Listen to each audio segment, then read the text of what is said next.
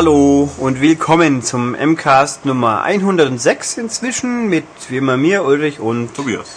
Ja, wir sind äh, gerade eben wieder mit einem Heft fertig geworden, deswegen sind wir alle äh, ja und erschöpft und überhaupt, aber wir haben immerhin, ich kann jetzt schon sagen, wir haben alle viele, viele tolle Spielebesprechungen. Und auch einige nicht so tolle.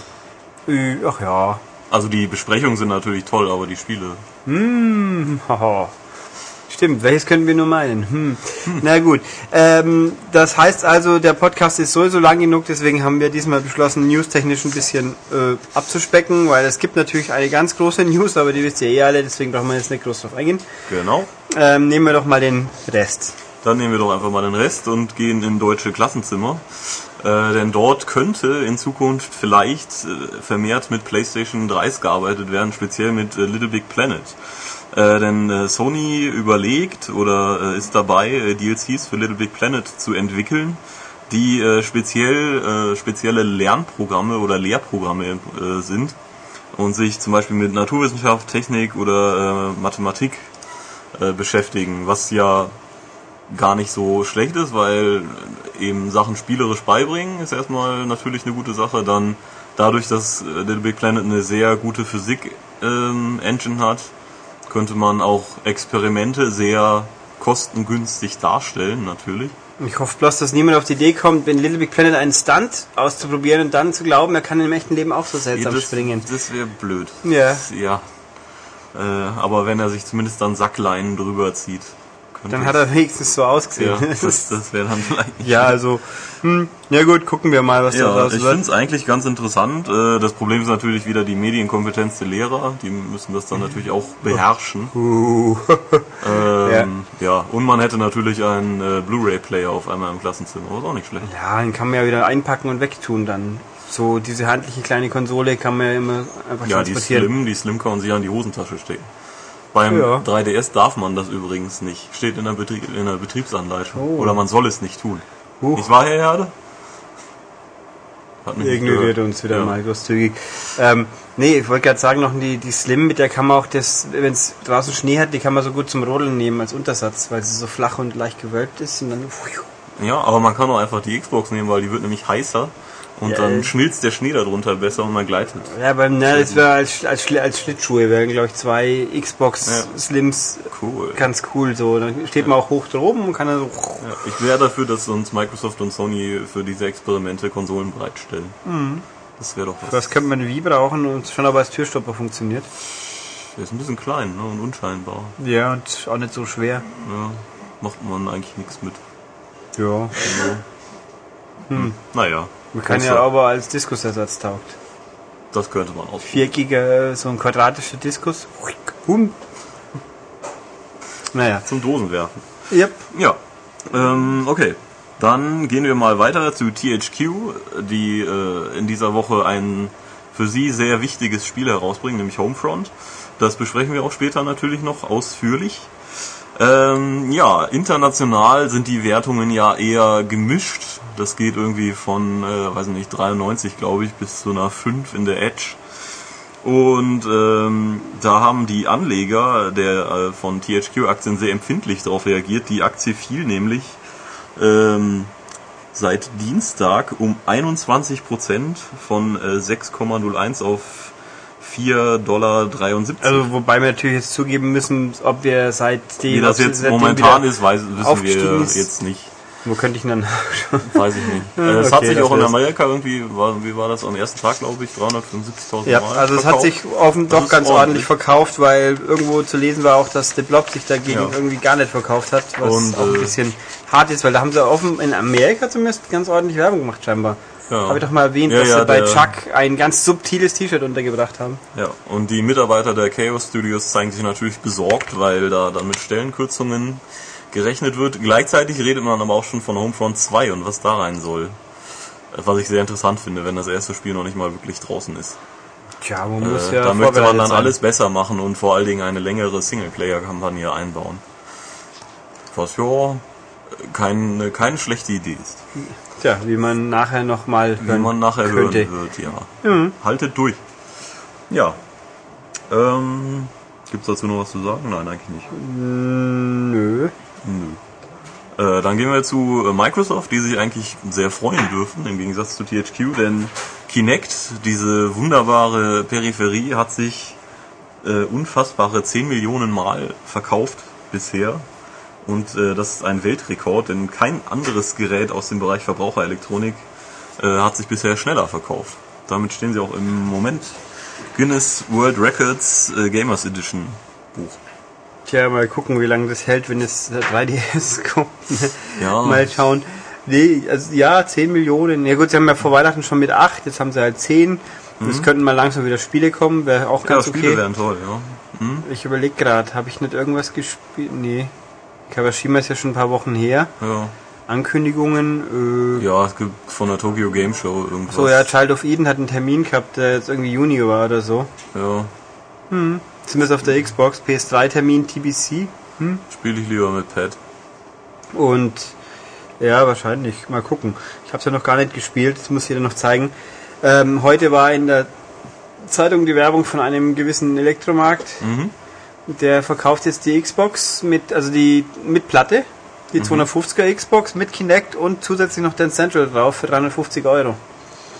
Das muss ich sagen, das ist ein ganz ordentliches Angebot. ordentliches weil Dan Paket, Central ist ja dann wohl doch immer noch das beste Kinect-Spiel, was so rumrennt. So, weil sich auch halt ein halbwegs alt. Ist jetzt auch schon echt alt. ja, aber es ist auch echt gut natürlich, aber wenn man sich dann beleben, bewegen will, aber ich glaube, das ist bei einem Kinect-Kauf wahrscheinlich Voraussetzung. Mhm. Sonst äh, bisschen eingeschränkt. Ja. Ja. Ähm, ja, gehen wir mal weiter. Und zwar, äh, wir haben noch ein paar Spiele neu ankündigen diese Woche gehabt, die eigentlich recht interessant sind. Zum einen wäre da Prey 2. Ja, Prey 2, das Spiel, auf das alle gewartet haben. Michael vor allem, der freut sich schon wie ein Schnitzel drauf. Ja. Äh, kommt 2012. Äh, wer das den Erstling nicht kennt, da war man, hat man glaube ich einen Indianer gespielt. Ja, den Und, Tony, Tommy Hawk. Ja. Und äh, es gab äh, außerirdische Invasoren und ähm, sehr interessante ja, Physikspielchen oder Gravitationsspielchen, Ja, würde ich vielleicht klar. eher sagen. Äh, und eine Geisterwelt, wenn man gestorben ist. Oh ja, super war's. Ähm, also wir fanden es ja im Test damals recht gut, was heute, glaube ich, manche Leute äh, Anzweifeln. anzweifeln, so dreisterweise. Äh, das mit dem Sterben war ganz toll. Man konnte ja per se nicht wirklich sterben. Wenn die Energie weg war, ist man in die Geisterwelt gekommen, hat dann spirituelle Pfeile auf rumfliegende Totemviecher geschossen und ist dann wieder gekommen. Und wenn es dumm lief, war man zehn Sekunden später wieder tot, weil man sich zu blöd angestellt hat beim spirituelle Pfeile schießen tun. ähm, also ich habe dieses, das gehört zu dem, zu den wenigen Ego-Shootern, die ich dann irgendwann mal doch noch durchgespielt habe. Aber immer wieder, wenn ich mich hinguckt habe, nach einer Stunde hatte ich keine Lust mehr. Also es war nicht meins. Äh, ich mochte auch dieses organische Waffendesign nicht. Das ja, es, nicht so. es war alles. Und ich meine, ich fand es teilweise auch mit diesen Gravitationsgedöns und so. Vor allem ist dann irgendwie mit so Pseudo-Raumschiffchen rumgeflogen. Das war relativ konfus und verwirrend und äh, Orientierung. Naja, mal gucken. Also, das kommt über Bethesda jetzt diesmal. Und äh, ob da positive Einflüsse sind, weil die Entwickler sind wieder Human Head, glaube ich, also es sind die gleichen. Da bin ich immer fasziniert, wieso man nach fünf Jahren einen Nachfolger eines Spiels rausschubst, wo ich den Eindruck habe, drauf gewartet hat, eigentlich doch niemand so wirklich. Nee, also es freuen sich jetzt wieder einige, die halt den Erstling irgendwann mal gespielt haben, aber groß, riesig äh, ist der Titel jetzt nicht. Vor allen Dingen, äh, man hat ja auch schon ein Artwork gesehen, was auf irgendeiner kommenden äh, Spielezeitschrift sein wird. Und das war der generische Typ mit Kanone.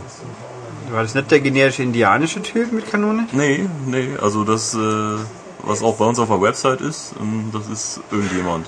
Ja, okay, dann habe ich Du hast einen, glaube ich, einen Comic, äh, Ja, das Comic- gesehen. Ja, das war ein Indianer, das stimmt. aber vielleicht noch vom ersten Teil doch, keine Ahnung. Ich glaube, ich kenne auch ein paar Leute, die sich freuen, dass es nicht mehr PRen müssen. Das kann natürlich sein. Naja. Egal. Ja, dann gehen wir mal weiter zu Ubisoft, äh, die in eine Kerbe schlagen, die alle anderen äh, momentan schnellstmöglichst verlassen, nämlich Musikspiele. Yay. Und äh, die bringen mit Rocksmith ein, ähm, ja, doch Gitarrenlernspiel, würde ich sagen, weil man spielt es mit einer echten Gitarre, wie eben auch schon Rockband 3 war es, glaube ich, da geht's ja auch. Da ging es auch, wenn man inzwischen gibt's, warte mal, gibt es jetzt inzwischen die echte Gitarre für Rock Band 3 oder ist sie jetzt unmittelbar vor dem Erscheinen in Amerika? Gute Frage. Kurz vor Release. Ja, Kurz der Schultes meint, die kommt jetzt in Kürze tatsächlich wirklich ta- echt raus in Amerika. Ähm, Wenn es dann noch Leute gibt, die sie kaufen wollen, nur zu. Ähm, wir werden es nicht tun. Ja, Rocksmith kann man, glaube ich, mit einfach seiner eigenen, die per Adapter dann, glaube ich, angestöpselt Fantastisch. wird. Das ja. klingt schon wieder so richtig äh, mitreißend und gut funktionierend. Ja, Vielleicht mal so an die Kinect-Unterstützung, dass der Kinect vorne schaut, wo ich was ich gerade klampfe. Ich meine, dann wird es halt ein bisschen simpel, weil man nur noch wing, wing schwingen muss, ja, aber ich hoffe nicht. ist dann halt der Anfängermodus. Aber ja, ist finde ich sehr interessant, weil eben, wie gesagt, alle verlassen das sinkende Schiff und äh, Ubisoft springt noch drauf. Mal schauen. Ja, damit schneller geht. Ja gut, Harmonix gibt's ja auch noch, aber die werden wohl ja Dance Central 2 machen. Ja.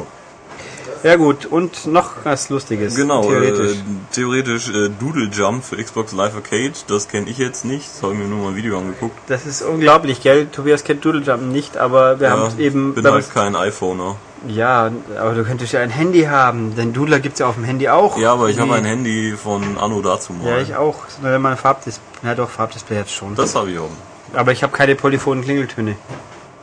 Hm, Und ich kann keine MP3s abspielen. ich glaube, Nein! die habe ich sogar. Gott, mein, mein Handy kann telefonieren und SMS schicken. Ich bin so... Oh Gott, Das, das oh ist Gott! heutzutage out. Das macht Ja, keiner mehr. das geht nicht. Ja. Der telefoniert schon noch mit seinem Handy. Eben. Ja gut, Simpson geht ja immer noch. Ähm, nein, Doodle Jump ist natürlich dieses kleine Kritzelmännchen, das äh, unendlich weite Plattformen hochhüpft und darf nie, nicht runterfallen darf, was man beim, beim iPhone mit, äh, mit dem Bewegungssensor steuert. So ich das jetzt richtig begriffen habe, soll die, die Xbox-Version irgendwie Kinect unterstützen. Hm, habe ich auch gehört. Das klingt für mich schon wieder irgendwie ein bisschen kurios. Der Knack Knackpunkt des Doodle Jump ist ein sehr knuffiges Spiel, das man gerne mal zweieinhalb Minuten spielt oder fünf und dann wieder weglegt. Deswegen war 79 Cent auch ein ganz ordentlicher Preis dafür. Ähm, jetzt bin ich mal gespannt, was die daraus machen.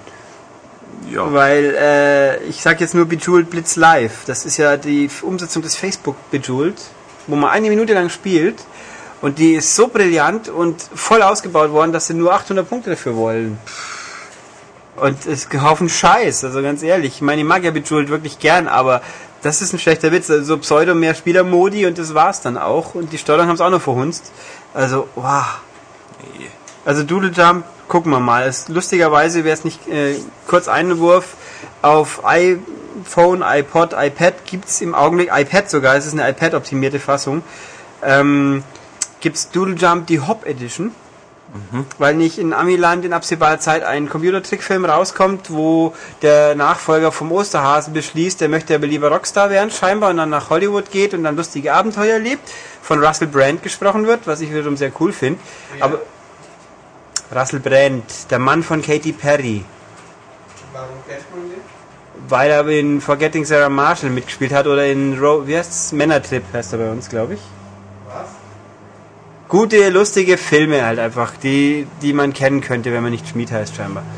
Furchtbar.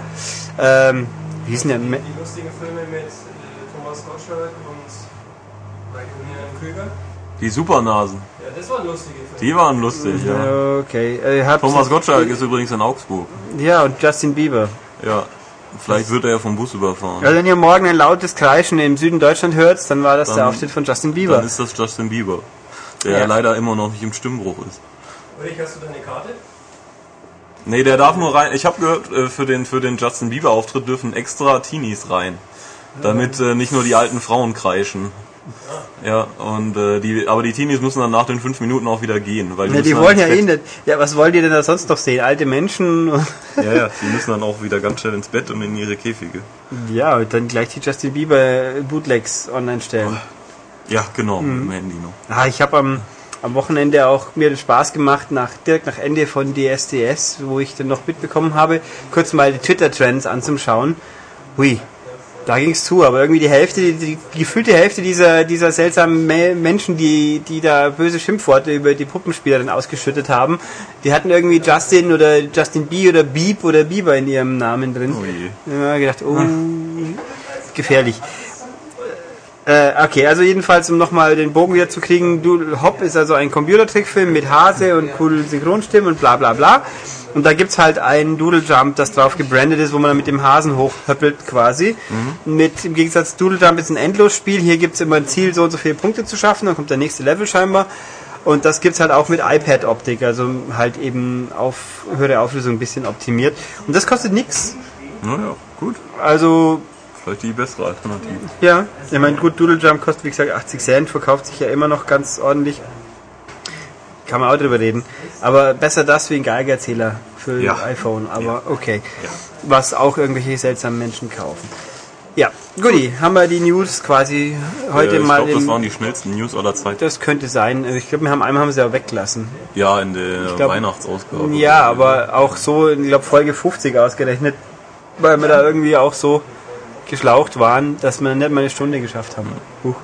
Ähm, Zeiten gab es, Podcast um eine Stunde. Mal gucken, Feedback. Gehen wir erstmal auf die Webseite. Okay, hier klären uns diverse Leute auf, dass Weiterstadt, Weiterstadt ist, dieses, dieser Ort, den es tatsächlich gibt, im Gegensatz zu Bielefeld scheinbar, nur ein Steinwurf von Darmstadt entfernt liegt und da gibt es ein riesiges Einkaufszentrum und noch ein paar andere Geschäfte und sonst scheinbar nur noch Wohnungen. Klingt also wie ein interessanter Ort, aber ja, Ja, ja gut, da hat halt Nintendo vielleicht mal irgendwo drauf getippt und gut. Dann Klinik freut sich, dass er jetzt hängen bleibt an äh, Hot Spring Story. Ja, kann ich mir nachvollziehen. Feines Spiel, haben wir ja gehabt. Äh, ach so, dann gibt's hier die Debatte, wie spielt man den besten Pac-Man Championship Edition? Äh, nach wie vor, Leute, ich, also persönlich, ich kann das mit dem Pad einigermaßen gut spielen, aber gut. Äh, Knüppel. Haben wir ja hier ausdiskutiert. Also ich empfehle ein Joyboard, weil kann nicht wehtun. Also alles, nur nicht diesen äh, Arcade-Joystick, den es mal gab vor ein paar Jahren. Der war nicht ein analoger Joystick, so wie die alten PC-Ungetüme und der war eigentlich noch viel schlechter wie das Pad. Also furchtbarer Dreck. Uah, schlimm. Ähm, aha, Streichholz-Fan meint, der Chefredakteur schuldet uns noch eine coole Einleitung. Äh, Hat er mal versprochen. Das scheitert aber schon allein an demjenigen, der es versprochen hat. Ja. Der müsste ja erstmal cool sein. Ich weiß gar nicht, ob ich sowas versprochen habe. In MCAST 90 steht hier. Nee, da haben wir das probiert. Und sind gescheitert und Herr Schultes sagt, er würde mal für eine coole Einleitung sorgen. An Sekunde 51 hast du das versprochen, steht hier. Aha. Ja, dann mach mal. Ja, das ist jetzt keine Einleitung mehr. ja, die können wir reinschneiden dann oder rausschneiden und dann an den Anfang Der setzen. Podcast wird doch nicht geschnitten, der wird doch am Stück aufgenommen. Ja. Ähm, also er, er überlegt sich's mal so in Folge 270 oder so, wenn wir es nochmal angehen. Meinen 200. Podcast mache ich dann. Und ja, beim 200. sagt er so. so. im rührigen Ständchen. Uhu, fantastisch. Na gut. Mit Gitarre aber. Das ist schon ein Rummelbein im Mundwerk. Achso, okay. Was haben wir denn hier noch? Wieder Podcast. Achso, Theory meint, wenn ich noch was suche, was ich anschauen könnte, am 2. Mai kommt Big Brother 11. Äh, ja, nein, ich, also so verzweifelt bin ich auch nicht, dass ich mir das auch noch anschauen würde. Das, Oh doch. nein, Big Brother schaue ich seit, ähm, also Staffel 2 habe ich noch mit Begeisterung verfolgt. Das kam dann auch damals im 24-Stunden-Dings auf Sky, nee, Premiere. Da waren ja auch noch Leute dabei und ab dann ging es abwärts und natürlich habe ich wichtige Persönlichkeiten wie Anina schon wahrgenommen, aber es war ja nicht so schwierig. Keine Ahnung, wer das ist und wichtig kann es auch nicht sein. Das ist die Frau mit den Basketbällen. Sie kann trotzdem nicht wichtig sein. Doch. Nein. Herr Herde, der, der Herr Kujawa sagt, Anina ist nicht wichtig. Weder gratis ist weder wichtig noch hübsch. Ja, das habe ich jetzt auch nicht behauptet, aber also kennt man Doch, schon. Ja, dass sie hübsch ist, das habe ich nicht behauptet. Shit brauche ich nicht. Die dreht ja auch andere kulturell hochwertige Filme, ich meine. Ja. Mhm. Das, Irgendwoher müssen ja die Tausende oder Millionen kommen und du bist halt einer davon. Ist doch nicht so schlimm. Nein, also irgendwo, ich schaue keinen Big Brother, ich schaue auch keinen so und so sucht so und so, das tue ich mir nicht an. Aber gut, bis zum Dschungel ist halt noch ein Jahr, muss die man halt Leute warten. fragen sich immer noch, wann die Mobile Gamer kommt. Ach so, ja, das haben wir auch schon erwähnt, aber es, genau, nachdem hier wieder gefragt wurde, erwähnen wir es wieder am 8. April. Genau. Wir sind auch gerade mittendrin, wenn wir gerade einen Postka Podcast aufnehmen. Okay, was haben wir hier noch? Äh, nee, wird noch nochmal Weiterstadt diskutiert. Weiterstadt, ja, und was ist da spannend? Oh, und hier natürlich, ganz furchtbar wichtig, der Herr, der Sylvester Stallone gesagt hat, war Frank Hoffmann. Ich glaube, das wusste ich ja auch, aber jetzt hat hier jemand freundlicherweise das Beweismittel für diese unglaublich gute Sendung rausgesucht. Der La La Land äh, äh, outet sich nämlich als alt. Aha, Dann wollen wir mal, hoffentlich hat es nicht zu laut gedreht. bestimmt.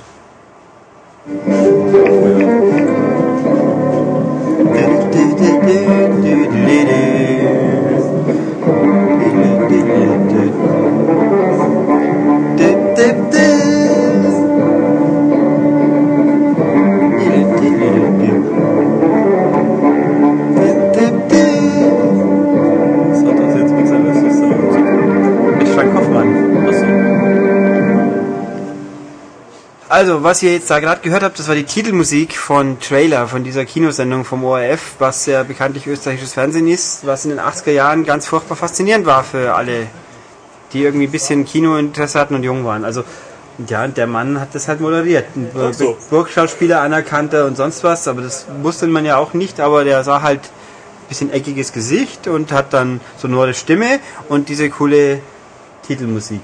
Ah ja, dafür bin das war- jung. Ja, und du warst auch nicht im ORF-Einzugsgebiet, würde ich einfach behaupten. Selbst wenn ja. du jung alt genug gewesen wärst. Ähm, ja, nee, es war schon toll. Und dann hat er irgendwann mal noch, glaube ich, den Kalifen in Sim Salabim Bam Bingsbums. So eine ganz komische, interaktive Fernsehsendung für Kinder, die es mal mit ORF und ZDF gab. Okay, wenn das jetzt jemand zufällig weiß noch, was es genau war und wie das Ding hieß, dann möge mir das mitteilen, weil eigentlich interessiert es mich und äh, jetzt bloß zu faul selber zum Suchen. Da vielleicht weiß es ja wirklich jemand. Es war irgendwas Interaktives, Kindersendung, Obskur, Fantasy, äh, bla, Sülz in den 80ern oder 90ern. Ich bin mir nicht mehr sicher. Und ich glaube, ich glaube, Frank Hoffmann hätte da den, den Sultan oder sonst irgend sowas gespielt. Also, ja, das habe ich, glaube ich, Leute hinreichend verwirrt. Ah, Dann können wir noch weiteres machen. Gehen wir mal die E-Mail fragen, was wir noch so alles hatten. Ein paar waren ja da. Äh, dim, dim, dim, dim, dim. Finden wir unseren E-Mail. Curb. Ich krieg keine E-Mails heute, oder was? Doch. Ah. Gut. Okay, wo sind sie? Meine Podcast-E-Mails. Ping. Das war ein E-Mail. Wobei ich in lustigen Radiosender, die haben dann immer kann so Sound. Oh, da kann man die E-Mail. schön. Super, gell? Sollte man vielleicht ein bisschen einstecken. Tja, okay. Wo die Motorstorm Apocalypse Demo ist, fragt jemand letzte Woche schon, was da in Deutschland mit war. Äh, ehrlich gesagt, keine Ahnung, aber das Thema haben wir hinten nach auch noch Motorstorm ein bisschen. Ähm, Ja. Stand jetzt ist es wohl so, dass man das Demo wieder mal nicht mehr findet, nirgends, scheinbar, ohne Gewehr. Ich habe nicht nachgeschaut. Ähm, und bei uns, äh, ja, frag mich nicht, ist alles ein bisschen merkwürdig bei Sony und online und Sachen mit 16 und 18 sowieso doppelt und dreifach. Schwierig. Dann der Äh, Mirk wir sollen Four Rooms gucken und das stimmt. solltest du ja, irgendwann mal. Ja. Mein Gott, ich komme eh Nicht zu nichts. ganzen äh, Trash-Shit, sondern was ordentliches. Das hat aber aktuellen Bezug, ja. Nein, das hat ja eben keinen. Doch. Das ist ja das Problem. Doch. Das ist aktuell und Bezug, doch. Ähm, der Herr Mirko Vandewater kämpft immer noch mit seinem Dead Space Problem. Wir haben dir leider auch keine Antwort nicht mehr, weil irgendwo es ist alles sehr bizarr. Es muss aber eigentlich gehen, weil ich bin, ich habe auch schon mit einer nicht deutschen Version mal Experimente gewagt und da habe ich mich auch mit den EA-Servern verbinden können. Also wir, es tut mir leid für dich, aber sag, sieh's mal so. Du schreibst ja auch, die anderen EA-Spiele scheinen zu gehen und bei Dead Space 2, ganz ehrlich, so toll ist der Online-Modus auch nicht, dass man haben muss. Sei froh, dass das Offline-Spiel vernünftig funktioniert, ist eh viel besser. Das stimmt. Also hier haben wir nochmal die nochmal Mark Brauch, schreibt uns auch nochmal, wo Weiterstadt ist. Mhm. Aha, noch eine Anmerkung, wer sagt, dass Augsburg aufsteigt? Äh, Smiley. klickt ein Smiley, ja, wir werden es sehen. Ich glaube, wir steigen vielleicht schon auf. Wobei, in Augsburg gibt es jetzt einen riesen Skandal zum Spiel am Wochenende, ja. Ja, Mhm. Wir spielen gegen Oberhausen, die ja so furchtbar wichtig sind, dass sie vorletzte sind, glaube ich, aktuell.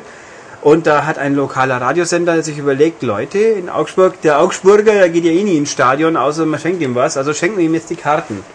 Die haben also alle Restkarten aufgekauft und verlost. Und jetzt seit Tagen gibt es in der Zeitung wütende, protestierende Leserbriefe, was sich denn dieser Verein jetzt einbilden würde, keine Karten mehr normal zu verkaufen für Leute, die vielleicht nur zwei oder dreimal im Jahr ins Stadion gehen wollen und jetzt eine Karte haben wollten. Die hätten sie im Gewinnspiel kriegen müssen. Jetzt geht's doch nicht mehr. Was? Tja, ich finde es lustig, dass Augsburg gegen Oberhausen spielt und in Augsburg gibt es einen Stadtteil namens Oberhausen. Ach so, stimmt natürlich, ja. Das ist ein Gag. Ach, als die Oberhausener, die klauen einfach unseren Stadtteil. Das geht überhaupt nicht. Ja. Welchen Ruf Oberhausen hat.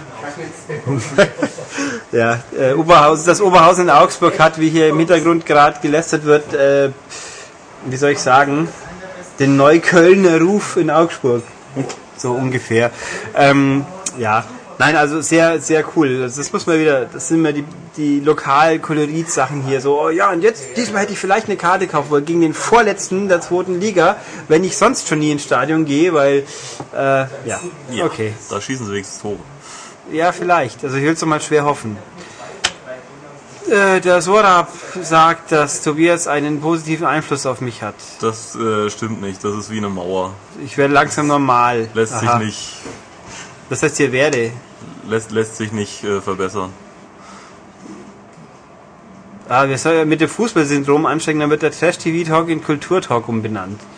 Ja, das, ich, ich versuche es ja. Fußballkultur. Ja, natürlich. Ich finde Fußball ist nur sehr humorvoll in letzter Zeit, aber eher für das, was nicht auf dem Platz stattfindet. Ja, aber es geht ja nicht um das, was in den Klatschmedien passiert, sondern auf dem Platz. Kann eigentlich Wolfsburg theoretisch noch Meister werden?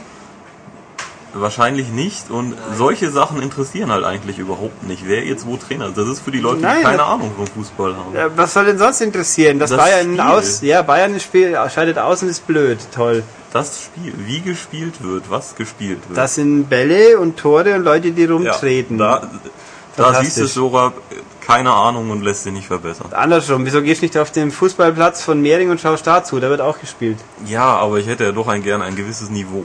Ja, Ja. Aber, sie, aber du bist also elit elitär eingestellt, es muss schon das Beste sein, sonst interessiert es mich dann doch nicht, siehst Nee, es muss in den Klatschmedien sein. Ja, du, sagst Ich? ja ich. Nein. Nur, nur wenn ganz tolle Fußballer spielen. Normale Fußballer sind langweilig. Nee, nee, nee, nee, nee. Ja, Schon, hier, äh, da, schon da hinten Liga. ist der, ja. Ich weiß, ich äh, habe auch den FC Hochzoll direkt vor der Haustür quasi. Ja, sicher. Das ist das Augsburger Phänomen dann auch. Oh, zweite Liga Augsburg, gehe ich eh nicht hin. Ja, Ja, haben wir ja auch. ja in Aachen war ich zumindest oft genug. Ja, da waren ja mal in der ersten Liga. Ja, da, da gab es keine Karten dafür. Weil die Aachener ja ins Stadion gehen. Und, äh, Andreas Millinger meint übrigens, dass äh, natürlich stimmt mit äh, Trailer, ganz faszinierend, siehst Und äh, die Zombie-Geschichten haben wir übrigens an den entsprechenden Fragesteller weitergeleitet. Genau. Was? Ja, der wollte ja wissen, wer die ersten Rennen Zombies sind. Ach so, ja. Okay, da habe ich noch jemand, der das weiterleitet. Äh, dann haben wir hier. Ja, der Mirko nochmal, der endgültig verzweifelt, wie gesagt, tut uns leid, aber tröste dich damit, bei dem Spiel ist es echt nicht so schlimm. Feedback vom Adam Mosiak, was haben wir denn hier Schönes? Wir sind natürlich auch toll, Max ist auch spitze, Webseite ist spitze, passt schon. Äh, ach so, ja, wird Japan Auswirkungen haben auf alles Mögliche? Äh, ja, ganz ehrlich, klar, aber wir haben uns beschlossen, uns da nicht weiter auslassen zu müssen, weil Ja. Alles Sensationelle und Nicht-Sensationelle wird eh schon so breit getreten, was können wir da schon beifügen? Ähm, nix. Eben. Also, also offensichtlich zum Thema Motorstorm, da kommt, haben wir, kommt später nochmal, weil es da ja auch Irrungen und Wirrungen gab und sonst merken wir hier, glaube ich, relativ wenig noch. Aber klar, wenn sich Sachen verzögern. Da haben wir nochmal Zombies. Also der erste laufende Zombie war Joschka Fischer, mein WTF-Lol, Thomas. Ich Ja, nicht verstanden. Ich glaube, er ist kein Grünen-Fan.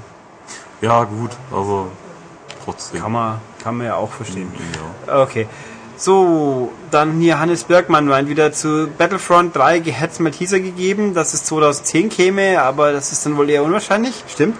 Ähm, und 2012, wer weiß das schon. Also, weiß das, ja. wir wissen ehrlich nichts. Und, und ich glaube, Lukas Art weiß auch nichts. Äh, Halo Reach, ah, du hast natürlich jetzt die Option. Gut, Halo Reach gibt es jetzt als Download. Ja, habe ich auch gehört, ja. Stimmt. Ich habe leider vergessen gestern zu gucken, was es in Deutschland als Download kostet, aber in England sind's Luxus, sind's, kostet der Games on Demand Download ganz ultra flockige, super günstige 50 Pfund. Wow. Ja. Das äh, ist ein bisschen viel. Weil nämlich irgendwie von Microsoft wird, ist auch ein Statement zu finden auf Nachfrage von, äh, von Webseiten, äh, dass ja die man, man, man, man schaut ja, was die Leute so wollen und überhaupt und ja, und der Bequemlichkeitsfaktor und bla bla. Also wer das Doppelte von dem zahlt, was es im Laden jetzt kostet, der gehört einfach bloß geschlagen. Es tut mir leid. Ich meine, das Problem ist ja, solange das so ist, hoffe ich, dass sich äh, digital das noch viel weniger durchsetzt wie eh schon, weil, wie gesagt, Deutschland und was kann man hier downloaden, ist eh schon ein Problem. Aber fürs doppelte Geld zu zahlen, das Das ist frech. keine Auswahl mehr zu haben, dann kann ich es ja auch nicht einmal weiterverkaufen, logischerweise. Und an meinen Tag ist es auch noch gekoppelt, so ich es jetzt weiß. Nee, echt nicht. Also, boah, furchtbar. Nein, nein. Okay, Ja. äh, ja, dann war's das quasi. Dann sind wir halt echt mit dem Vorderteil diesmal so unglaublich flotti durch. Ja, aber jetzt kommt ein unglaublich äh, Ja. großer Hauptteil, Testteil. Ja, jetzt kommt dann der große Testteil, weil mir irgendwie doch mehr oder weniger alle Spiele dieser Woche, die irgendwie nennenswert waren oder haben wir irgendwas vergessen? Glaube nicht. Hm, ja, es gibt noch MotoGP, aber das ist ja halt einfach Motorradrennen. Ja. Das ganz gut ist, aber die drei Leute, die es interessiert, die kaufen es glaube ich sowieso.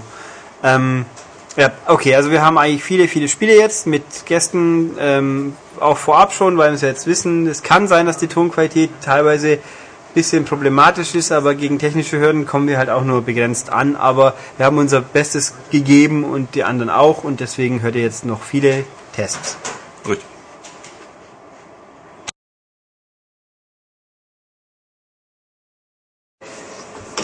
Ja, und für die Spiele dieser Woche, über die wir jetzt auch tatsächlich länger reden werden, da gibt es noch ein paar, haben wir jetzt erstmal einen Gast, nämlich den guten Thomas. Hallo Thomas.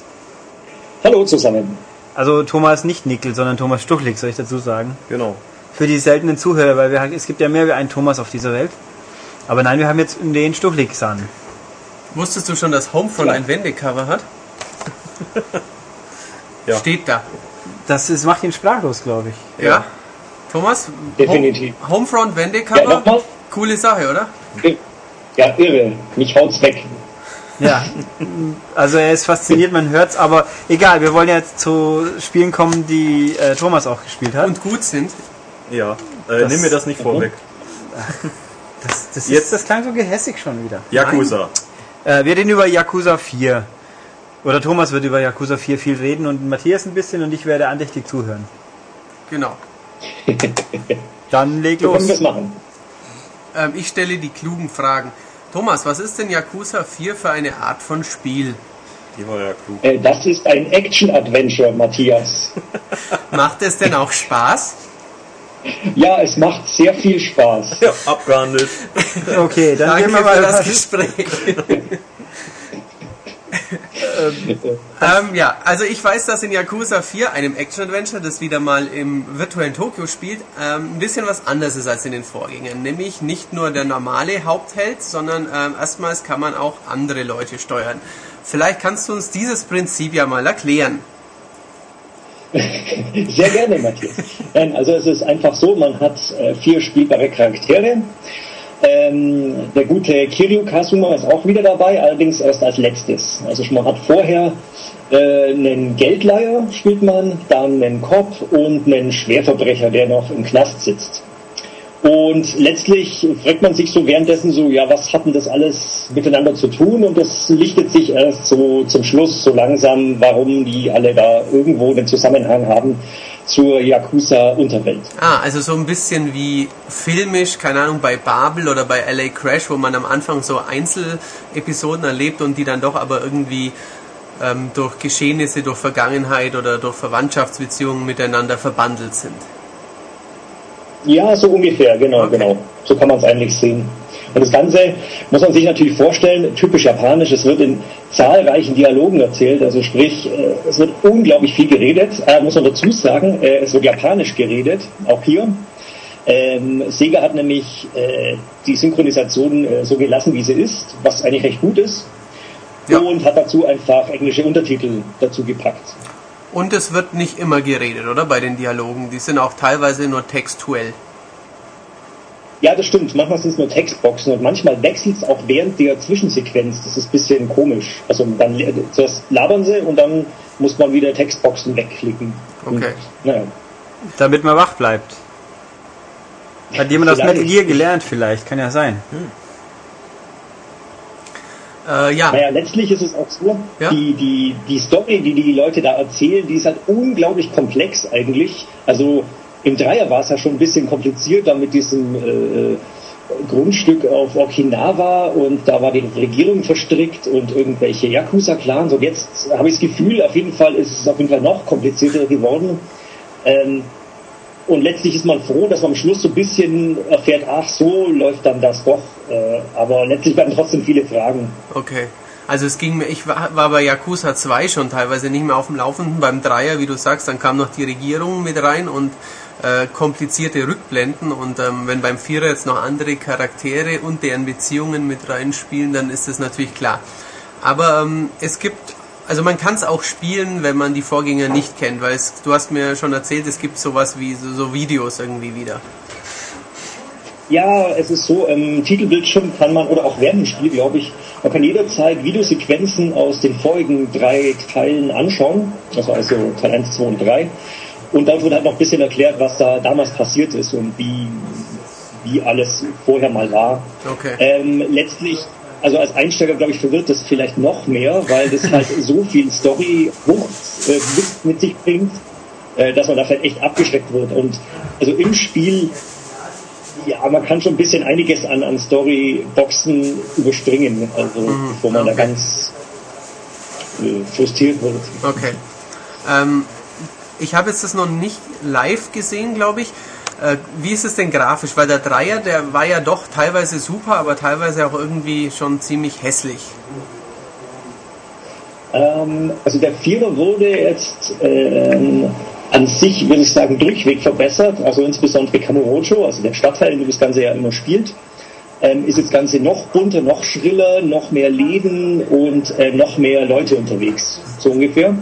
Dann die Charaktere sind in den Zwischensequenzen richtig, richtig schön aus, also sind richtig gelungen.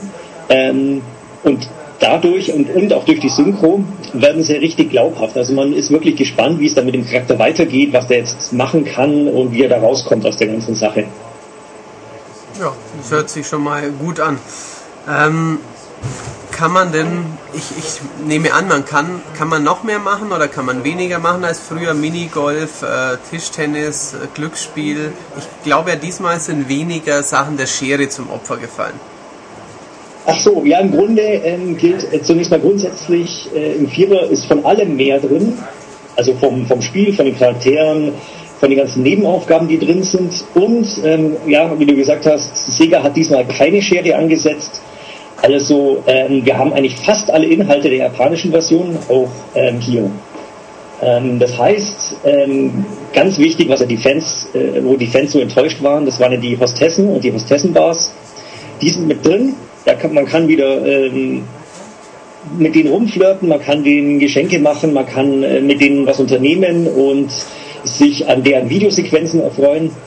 Ähm, Aber für alle, die Yakuza sind- nicht kennen, man kann sie nicht knattern. Ich kann sie nicht erschießen, Nein, verdammt. Es wird, es wird höchstens mal angedeutet. Das ist ja auch ein bisschen Ja. typisch japanisch, dass wenn mal was wäre, wird so ein bisschen, ja, geht es dann in so einer äh, Schwarzblende über oder so. Aber letztlich geht es nur darum, dass die ein bisschen, ja, ein bisschen vor einem rumtanzen und ähm, ja, man dazu Knöpfchen drückt, Ja. blöd gesagt. Das ist jetzt super bizarr, aber das wird oft gefordert. Dann. Ja. Man muss ja auch sagen, das gibt es ja wirklich in Japan. Es ist ja nicht so, dass ähm, das eine Art Bordell ist in Japan, sondern es gibt ja auch da eben diesen Begleit-Hostessen-Service, wo einfach halt hübsche Mädchen mit irgendwelchen ja, Leuten, die sich's leisten können, äh, einen Abend verbringen und plaudern, ohne dass da gleich äh, ja, Schweinkram passieren muss. Ja, ganz genau. Das ist eigentlich ein relativ seriöses Geschäft und auch diese ganzen äh, Hostessen, die werden auch groß beworben an den Fassaden von den Bars, dass, äh, dass man die und die buchen kann. Und das ist eigentlich normal, dass man praktisch als naja, äh, hart ackernder Geschäftsmann abends da mal hingeht und ähm, sich mit denen unterhält und äh, ein paar Drinks nimmt. Ja, das ist, mag für uns eigenartig erscheinen, aber es ist ja interessant auf jeden Fall.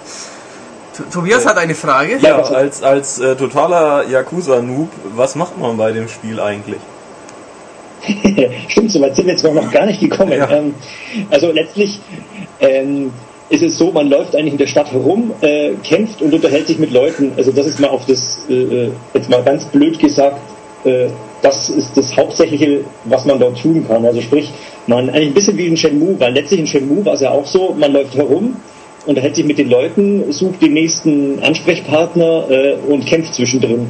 Oh Im. Grunde macht das Yakuza auch weiter. Also so gesehen ist es ja auch wie ein bisschen auch wie GTA, bloß dass dort natürlich mehr Freiheit gibt und man kann Auto fahren und so weiter. Und man Das kämpft ist aber, man kämpft auch nur mit Hand und Fuß, glaube ich, oder? Nicht mit jetzt Waffen, Ja, oder? Weiß nicht. Doch, das? doch, doch gibt's auch, Ja? aber die sind relativ ineffektiv. Also Ach so. sprich, man, man zunächst kämpft man klar mit Hand und Fuß, ähm, man kann neue Kampftechniken erlernen, die sind ähm, teilweise sehr brutal und ähm, übertrieben teilweise.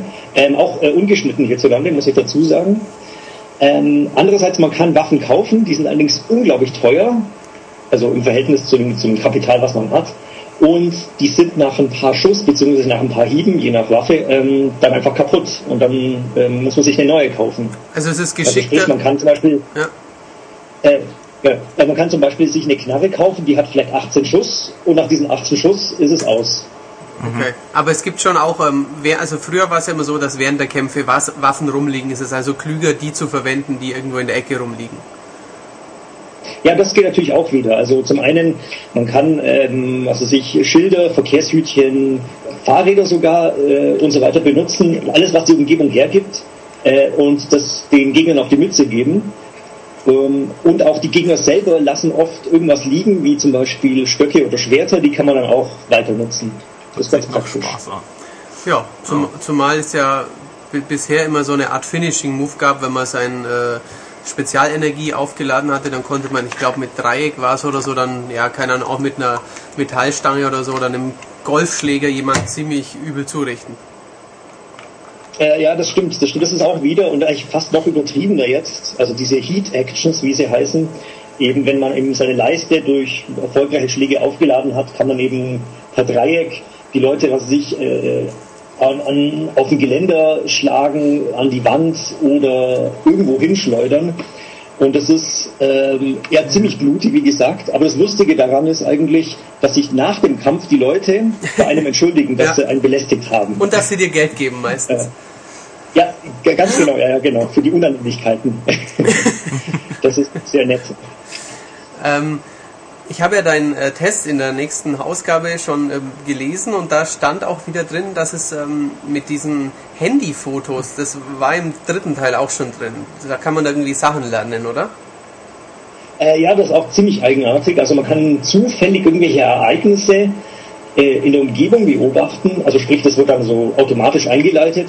Und man sieht dann was völlig eigenartig, wie zum Beispiel, also das ist wirklich super bizarr, ein Typ in Unterwäsche fällt irgendwo das Fenster runter, also zum Fenster raus, äh, durch die Schla Straßenschlucht ähm, und wird praktisch von Wäscheleien aufgefangen und, und dadurch kann man da eine neue Kampftechnik lernen. Ja. Äh, das klingt jetzt super eigenartig, aber ist so, man, man, im Grunde kann man sich das so denken, dass der, der Hauptcharakter filmt das Ganze mit seinem Handy äh, und überlegt dann, wie er das richtig einsetzen kann. Also sprich Multiple-Choice-mäßig und dann kriegt man die Kampftechnik oder halt nicht. Das hört sich ein bisschen komisch an, aber ja, es hat im Ja. dritten auch schon funktioniert und es ist eigentlich immer lustig anzusehen, was da so passiert. Ja, das stimmt. Genau. Ähm, was mich jetzt interessieren würde, weil ich kenne ja die Vorgänger, die, die anderen Charaktere, prügeln die genauso, haben die andere, andere Moves und ähm, oder ist, es ist da auch das Verhältnis gleich äh, zwischen Prügeln, Rumlaufen, Einkaufen und so? Also das, äh, vom, vom Spielerischen her ist es das äh, im Grunde ein ähnliches Verhältnis. Also halt äh, rumlaufen, prügeln und so weiter, Nebenaufgaben, Hauptstory. Aber an sich vom Kampfstil unterscheiden sie sich schon ähm, deutlich. Ähm, während der erste Charakter, der, ähm, der gute, wie heißt der? Nicht Ähm, Katsuma, sondern ähm, Satoru Iwata. Nee, fast Akiyama heißt er. Ähm, mit dem kann man unglaublich schnelle ähm, äh, Trittkombinationen hinlegen. Ähm, mit dem zweiten Charakter, also diesem ähm, Schwerverbrecher, der heißt Saechima, das ist mehr so der Mann fürs Grobe, also hat auch so eine ge- gewisse Wrestling-Statur, also der ist besser bei Würfen und so weiter. Und hat man noch den Top, das ist eher ein schlachsiger Typ, sagen wir mal. Und äh, letztlich haben die alle ein bisschen verschiedene Techniken und auch eigene Techniken, die sie lernen können. Okay. Levelt man die unterschiedlich, die Typen? Äh, ja, also Okay. man kann, ja, im Grunde, ja, man kann im Grunde jeden bis, ich weiß nicht, geht's bis Level 20, ich bin mir nicht ganz sicher, ich glaube, dafür gab es eine Trophäe für oder irgendwas. Letztlich, äh, man fängt bei- mit jedem Charakter, der neu anfängt, ist halt Level 1. Und erst am Schluss ähm, kann man dann nochmal durchwechseln zwischen allen und dann noch Sachen erledigen, die man vielleicht vergessen hat oder nochmal hochleveln, dass man gestärkt zum Ende kommen kann. Okay. Ähm, es ist wieder lang, vermute ich, oder? Ja, also ich würde es mal schätzen, auf jeden 30 Stunden oder mehr. Kann man, äh, man kann auf jeden Fall 30 Stunden drin verbringen. Also mehr als Homefront schon wieder. Ja, doch, äh, einige, um einiges mehr. Etwa sechsmal mehr. Also, Man ja. kann Homefront, Medal of Honor, Call of Duty, Killzone durchspielen, noch zum Schwimmen und ins Kino gehen und ähm, vielleicht noch für, äh, einen erotischen Filmabend sich anschauen Man oder so. könnte auch noch dann in einen zweiwöchigen Urlaub fahren und Genau. ja, Und während all dem spielt der Thomas nur Yakuza 4. ja. Ja. Und wenn man zurück ist, erzählt er einem, wie es ausgeht. ja, und man kann, ich, selbst wenn ich es dann erzählen würde, würde man es nicht kapieren, weil es so kompliziert ist, das Ganze. Großartig. Ich bin, ich bin immer bei Yakuza eigentlich schon seit jeher fasziniert, was dieses Spiel eigentlich im Westen zu suchen hat, weil irgendwo habe ich den Eindruck, für wen ist das eigentlich? Also ich bin mittlerweile fasziniert. Also es ist wirklich toll. Es ist eins und zwei, also eins war noch nicht so ausgereift, aber zwei war schon wirklich eine Perle für die PS2. Ähm, drei, vier machen das scheinbar gut weiter. Also das ist schon ein, ein richtig, richtig toller Titel, würde ich schon sagen. Ja, er gibt halt insbesondere Einblicke in die japanische Welt, die ja auch sehr, sehr eigen ist und äh, in die, in die, ja, wie soll ich sagen, Verhaltensweisen und auch eigentlich äh, Einblicke in die Yakuza-Welt, die eigentlich wohl scheinbar auch relativ realistisch dargestellt ist, mit eben dem ganzen, ähm, äh, wie soll man sagen, ähm, Auftreten, dem ganzen Ehrgefühl, das, das, das die Leute haben und äh, ihrem Ehrenkodex und so weiter. Das, das ist schon recht realistisch. Man muss ja auch sagen, obwohl man es größtenteils mit äh, Mördern und Auftragskillern zu tun hat, es sind ja auch wirkliche sympathische Leute dabei. Also das, äh, spiegelt diese Ambivalenz davon gut wider, würde ich sagen. Ja, richtig. Es, es gibt ja kein, kein richtiges Gut und Böse. Ähm, und im Grunde wird das dann die, jedes Spiel ja aus der Sicht der Yakuza erzählt oder aus, aus Sicht der Unterwelt. Die, die, die Polizei und so weiter, die kommen da eher als, als Nebencharaktere vor, aber eher fast schon wieder störend. So, ähm, was wollen die denn jetzt hier? Äh, Weißt du, was ich glaube, dass es vielleicht auch deswegen Yakuza heißt bei uns? äh, weil es äh, um Yakuza geht. Ja, wäre wär eine Möglichkeit, dass, es, dass es eng damit zusammenhängt. Oh verdammt, da wären wir nicht drauf gekommen. Aber letztlich in, in Japan heißt es ja nicht so. Das ist heißt ja dort Ryuga Gotoku. Und das Irgendwas- heißt was, Matthias? Äh, irgendwas mit Drache, ich habe es aber leider schon wieder vergessen. Genau, wie ein Drache. Ah. Also so ungefähr. Uh, das war ja auch zu lesen die Tage, wenn sich Teil 4 gut verkaufen sollte, kriegen wir vielleicht das Kensan auch noch. Ke- Kennen Sie dann auch noch was? Ja, dieses Samurai-Teil, das, Ja, da gucken wir mal, ob das passieren wird. Also, hm. Gut. Aber ich weiß ist auch ein richtig, richtig schöner Teil. Aber Sega Da hat, echt in den Westen zu kommen. Sega hat ja eigentlich viel Erfahrung mit sehr japanischen Spielen, die sich im Westen so sehr gar nicht verkaufen. Also, ein- das, das, Aber scheinbar scheint sich bei Yakuza ja immer noch zu lohnen. Drum macht ja, sie ja. bringen ja auch jedes Platinum Games Spiel immer wieder raus. Ja, Gott sei Dank. Ja, aber das lohnen kann sich's nicht, aber okay. Das ist ja nicht unser Problem, aber Nö. die, die spielen wollen, haben Gott sei Dank Die drei. Ja. Okay. Ja, nö. Also wir stellen fest, Yakuza für Leute, die sich irgendwie dafür interessieren und nicht abgeschreckt sind, sich stundenlang einzuarbeiten, ist es ein ziemlich gutes Spiel. Coole Sachen. Ja, auf jeden Fall. Also, solange man sich darauf einlässt, das lohnt sich wirklich. Ja, dann gucken wir mal, wie viele Leute das tun werden. Ja, wunderbar. Ähm, ich klinge mich wieder aus, würde ich sagen. Tschüss, Matthias. Weil jetzt reden wir über ein anderes Spiel, das auch sehr japanisch ist, aber Matthias nicht äh, gespielt hat, glaube ich. Noch nicht. Noch nicht. Nämlich, was haben wir jetzt noch Schönes, Thomas? Wir haben Okami denn für den Nintendo DS. Ja, und bei dem Namen klingelt es vielleicht. Es gab ja schon den Vorgänger Okami für PS2 und Wii. Und letztlich, ja, dachte sich Capcom, das machen wir jetzt eben auf dem Handheld weiter, also auf dem DS. Ja, so mit der ähm, vagen Hoffnung, dass es diesmal mehr Leute kaufen mögen, hoffentlich. das hoffe ich auch, weil verdient hätte es der Titel nämlich auch eigentlich. Also ist auch schade, dass sich Okami so schlecht verkauft hat. Ich muss ja auch, ich habe das sicher schon gelegentlich angebracht, die Anekdote, zumindest kommt es mir so vor, ich habe mir das Ding tatsächlich für ein Wii nochmal gekauft, weil ich der Meinung war, ach, spielen wir es doch da jetzt dann endlich, weil ich auf der PS3 nicht, PS2 nicht dazugekommen bin. Um dann festzustellen, dass irgendjemand die bescheuerte Idee hatte, da irgendwie einen Seifenfilter drüber zu legen. Also das, die, Ein Seifenfilter. ja, ja, ich, mir fällt gerade ein, dass das ein tolles Ah. Wortspiel gewesen wäre, wenn ich es gewollt hätte. Fantastisch. äh. Nein, das war einfach, also die, das hat, die Schrift ging ja noch, aber das Spiel selber war so unglaublich unscharf, als ob irgendjemand halt eben Seife drüber geschmiert hätte. Und das war offensichtlich Absicht, weil wie gesagt, die Menüs und so, die gingen, aber das Spiel, da bin ich dran geguckt und dachte, meine Brille ist kaputt und das fand ich irgendwie unschön. Ja, das wird ja bei auf dem DS nicht passieren, sondern eigentlich eher im Gegenteil, weil ähm, gerade in der Tiefe, wenn man von etwas von der Ferne aus erkennen will, ist es oft nur so ein Pixelmatsch. Ja, Und die. Texturen sind teilweise schon sehr pixelig, was jetzt nicht, was es nicht so stört, weil eigentlich ist der grafische Stil unglaublich schön, genauso wie in Okami eben dieser Comic-Stil.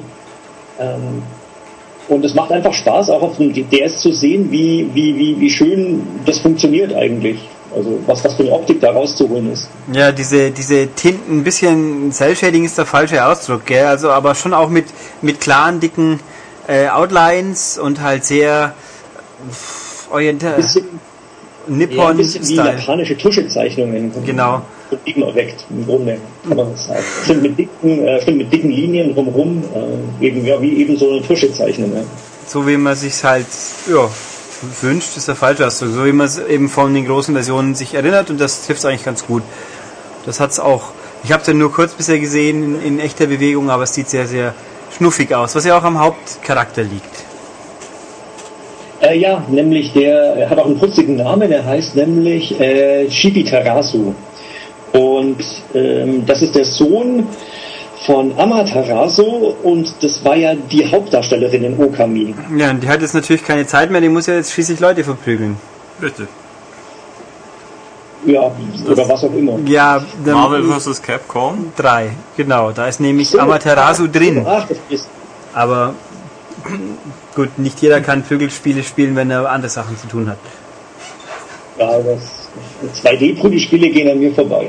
Tja, aber da das, aber da ist doch Amaterasu drin. Ja, nee, gut, äh, so viel dazu. Nein, Chibi Terasu auch, wer es nicht weiß, wahrscheinlich einige Leute. Chibi ist ja so die Knuffi-Form von so ein bisschen kopffüßelig angelegten japanischen Figürchen und aber in dem Fall einfach eher niedlich, weil der ist ja jetzt nicht Kopffüßlermäßig, dieser Das ist diese ein Kopffüßler. Kopffüßler. Das sind diese Figuren, die riesen Köpfe haben und kleine Körper drunter. Ah, okay. Kopffüßler. Ähm, aber nein, Chibi Terasu ist einfach bloß knuffig und niedlich. Mhm, Das stimmt. Also auch muss man vielleicht noch dazu sagen, wer es nicht kennt, das ist ein weißer Wolfswelpe. Und der hat natürlich, also eigentlich hat er ja eine göttliche Herkunft. Also das ist aber ja auch nicht ganz kapiert. Das ist scheinbar ja der, der, äh, das ist ja eigentlich eine Gottheit, der in Wolfsform erscheint. Und der kann eben, ähm, hat halt äh, über, übernatürliche Kräfte, erscheint den Bewohnern aber dort einfach als ganz normaler weißer Wolf. So ein bisschen wie das letzte Einhorn eigentlich. Oh. Oh. Jetzt müssen wir eigentlich dann den Song äh, einspielen. Im Hintergrund spielt jetzt America auf. Genau. Ah, schön. Ja. Und Christopher Lee packt schon seine Stimme aus. Stimmt. Jetzt wissen wir schon, wen sie verpflichten müssen, wenn sie es jemals verfilmen. Oh. Der klingt Ja. jetzt zwar nicht sehr japanisch, aber macht ja nichts. Ähm, ja, also die Story, also er ist danach Fahre von der Urwolf-Göttin, Sonnenwolf. War nicht Sonne auch noch irgendwie drin? Nee. Ja, ich glaube, es ist eine Sonnengöttin, die eben als Wolf da war. Ich glaube, so irgendwie war das. Also es ist ja viel von japanischer Mythologie damit drin. Äh, Da ist, das ist jetzt nicht ganz mein äh, Spezialgebiet. Das auch unseres dann ja auch eher weniger. Nein. Ähm, ähm, also gut, Nachfahre, aber schließt die Story irgendwie an oder ist die völlig unabhängig? Und vor allem braucht man überhaupt irgendwelche Vorkenntnisse? Nee, also zum einen braucht keine Vorkenntnisse, es schließt an Okami an, also sprich ein paar Monate später. Letztlich im Grunde äh, sind diese ganzen Dämonen aus, aus dem Vorgänger wieder da und die muss man wieder bekämpfen. Also ähm, es erscheint, wenn man den Vorgänger kennt, ist es genauso wieder. Ähm, man muss wieder rumziehen und mit und den Pinsel schwingen im Grunde. Aber man muss die Vorgänger definitiv, nee, definitiv nicht gespielt haben. Äh, man kann auch so, kommt auch so einfach rein. Ja. Ein Pinselschwingen ist schon mal ein gutes Stichwort, weil ja die Magie von Chibiterasu ist ja so über Tusche, Tinte, Zeichnungen, wenn ich es richtig im Kopf habe. Ja, ganz genau. Also er kann, er hat eben Spezialfähigkeiten, ähm, wo er wie, zum Beispiel Felsen durchschneiden kann, ähm, eine Brücke bauen, äh, Bäume fällen und so weiter. Aber das macht er ja alles mit, mit seinem Pinsel. Also äh, man schaltet praktisch auf dem DS äh, per Schultertaste in den Malmodus Und dann kann man eben auf dem Bildschirm rumpinseln und eben entsprechend, was man eben braucht, hinpinseln. Also sprich, wenn man ähm, eine Sonne braucht, um dann die Sonne scheinen zu lassen, ähm, zeichnet man einfach einen Kreis. Wenn man irgendwas reparieren will, ähm, zeichnet man einfach ähm, das fehlende Teil, was da dazu kommen muss. Oder man schneidet eben mit einem Strich ähm, einen Baum durch und dann wird er gefällt. Also es funktioniert schon so gut, wie man sich bei einem Touchscreen erwarten würde. Ja, ich würde auch sagen, fast am besten, weil auf PS2 war es ein bisschen abwegig, den Pinsel da äh, zu bedienen. Auf wie, weiß ich jetzt nicht, da war es wahrscheinlich auch ganz gut, aber am besten ist es natürlich, wenn man den Stift in der Hand hält und dann eben damit zeichnet. Hm, Ich glaube auf Wii, wenn ich mich recht entsinnen kann, war es irgendwie sehr, sehr fummelig. Also irgendwie, da haben sie, glaube ich, ein bisschen zu viel gewollt bei der Abfrage, aber bin mir auch nicht mehr ganz sicher. Müsste man jetzt mit äh, U-Draw spielen können. Oh. Das wäre cool. Das wäre nett, ja. Ja, dann könnte THQ und Capcom können sich zusammenschließen und Okami Draw machen. Ja, wäre super. Ja, wieso nett? Der Vorschlag ist hier mit dem Raum, wir wollen auch nicht mal Lizenzgebühren dafür, oder? Vielleicht doch. Ja, doch, so ein bisschen schon. Na, okay. Ja. Nee. Ähm, also Zaubern mit äh, Stylus, ander, anderweitiges Kämpfen gibt's schon auch, oder? Ja, natürlich, kämpfen ist auch wie im, im, im Vorgänger, äh, wenn man einem Gegner zu nahe kommt, äh, schaltet es in eine Kampfarena ähm, und dort ähm, kloppt man sich einfach mit den meist überzähligen Gegnern, ähm, kann natürlich auch den Pinsel benutzen, um die eben per Pinselstrich äh, schon mal die Energie abzuziehen. Ähm, was man dazu sagen muss, ist, ist, die Kämpfe sind deutlich einfacher als in Okami. Ja, das ist ja auch ganz okay. Ich meine, es soll ja auch vielleicht ein paar mehr Leute noch anziehen und nicht. Ja. Ich frage mich, wobei ich auch bei dem Spiel mich wieder frage, wer das eigentlich kaufen wird oder soll, weil die großen Okamis, die wurden ja von allen gelobt ohne Ende, aber gekauft hat's dann halt auch wieder keiner mehr. Ja, Was vielleicht erschließt sich ja hier mal eine junge Zielgruppe, keine Ahnung. Ja, Aber das wäre ganz passend dafür. Ja, wir würden es Capcom ja auch gönnen. So ist es ja nicht. Die machen ja auch viele gute Spiele.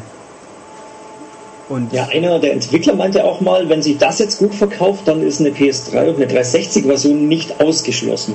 oh, mit, mit Kinect am besten. Ja, oh. oh, je, nee, nee. Gehört mit Move.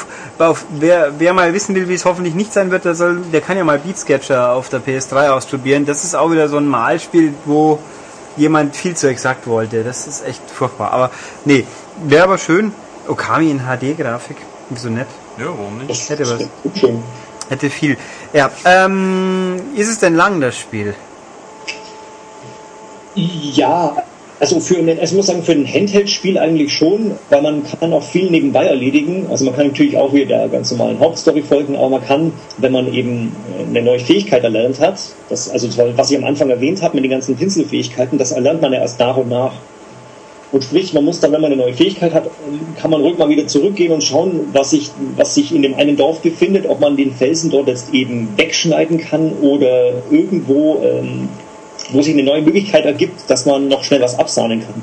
Letztlich kann man sich damit schon ähm, viele, viele Stunden beschäftigen. Ja, dann bin ich ja ganz optimistisch, dass das doch vielleicht jemand zu schätzen weiß. Wir, wir wissen es zu schätzen. Hoffentlich da draußen auch noch jemand. Gibt es noch irgendwas, was man jetzt Wichtiges dazu sagen müsste? Ähm, ja, es ist so, es hat mich beim Spielen immer wieder an Zelda erinnert eigentlich. Also gerade beim Dungeon Design. Man hat halt die typischen Dungeons mit Gegnern und dann halt diese typischen Schalterrätsel, äh, wo sich dann um das und das öffnet. Und natürlich, äh, man hat die Hilfe von einem äh, Reiter. Also sprich, man hat immer wieder einen Begleiter dabei, der eben auf dem Rücken von Chibi Terraso sitzt. Und der ähm, kämpft zum einen mit und zum anderen kann man den rumkommandieren. Also man kann dem sagen, ähm, äh, stell dich mal hier auf die Schalterfläche oder ähm, lauf mal dahinter, dass du da irgendwas auslöst oder so. Und so kann man ganz ziemlich nett äh, äh, viele nette Rätsel lösen. Und ja, das Ganze besteht. Ich würde ja, wenn der Begleiter dann irgendwann Hey, listen sagt, dann weiß man, jetzt gibt's was Wichtiges.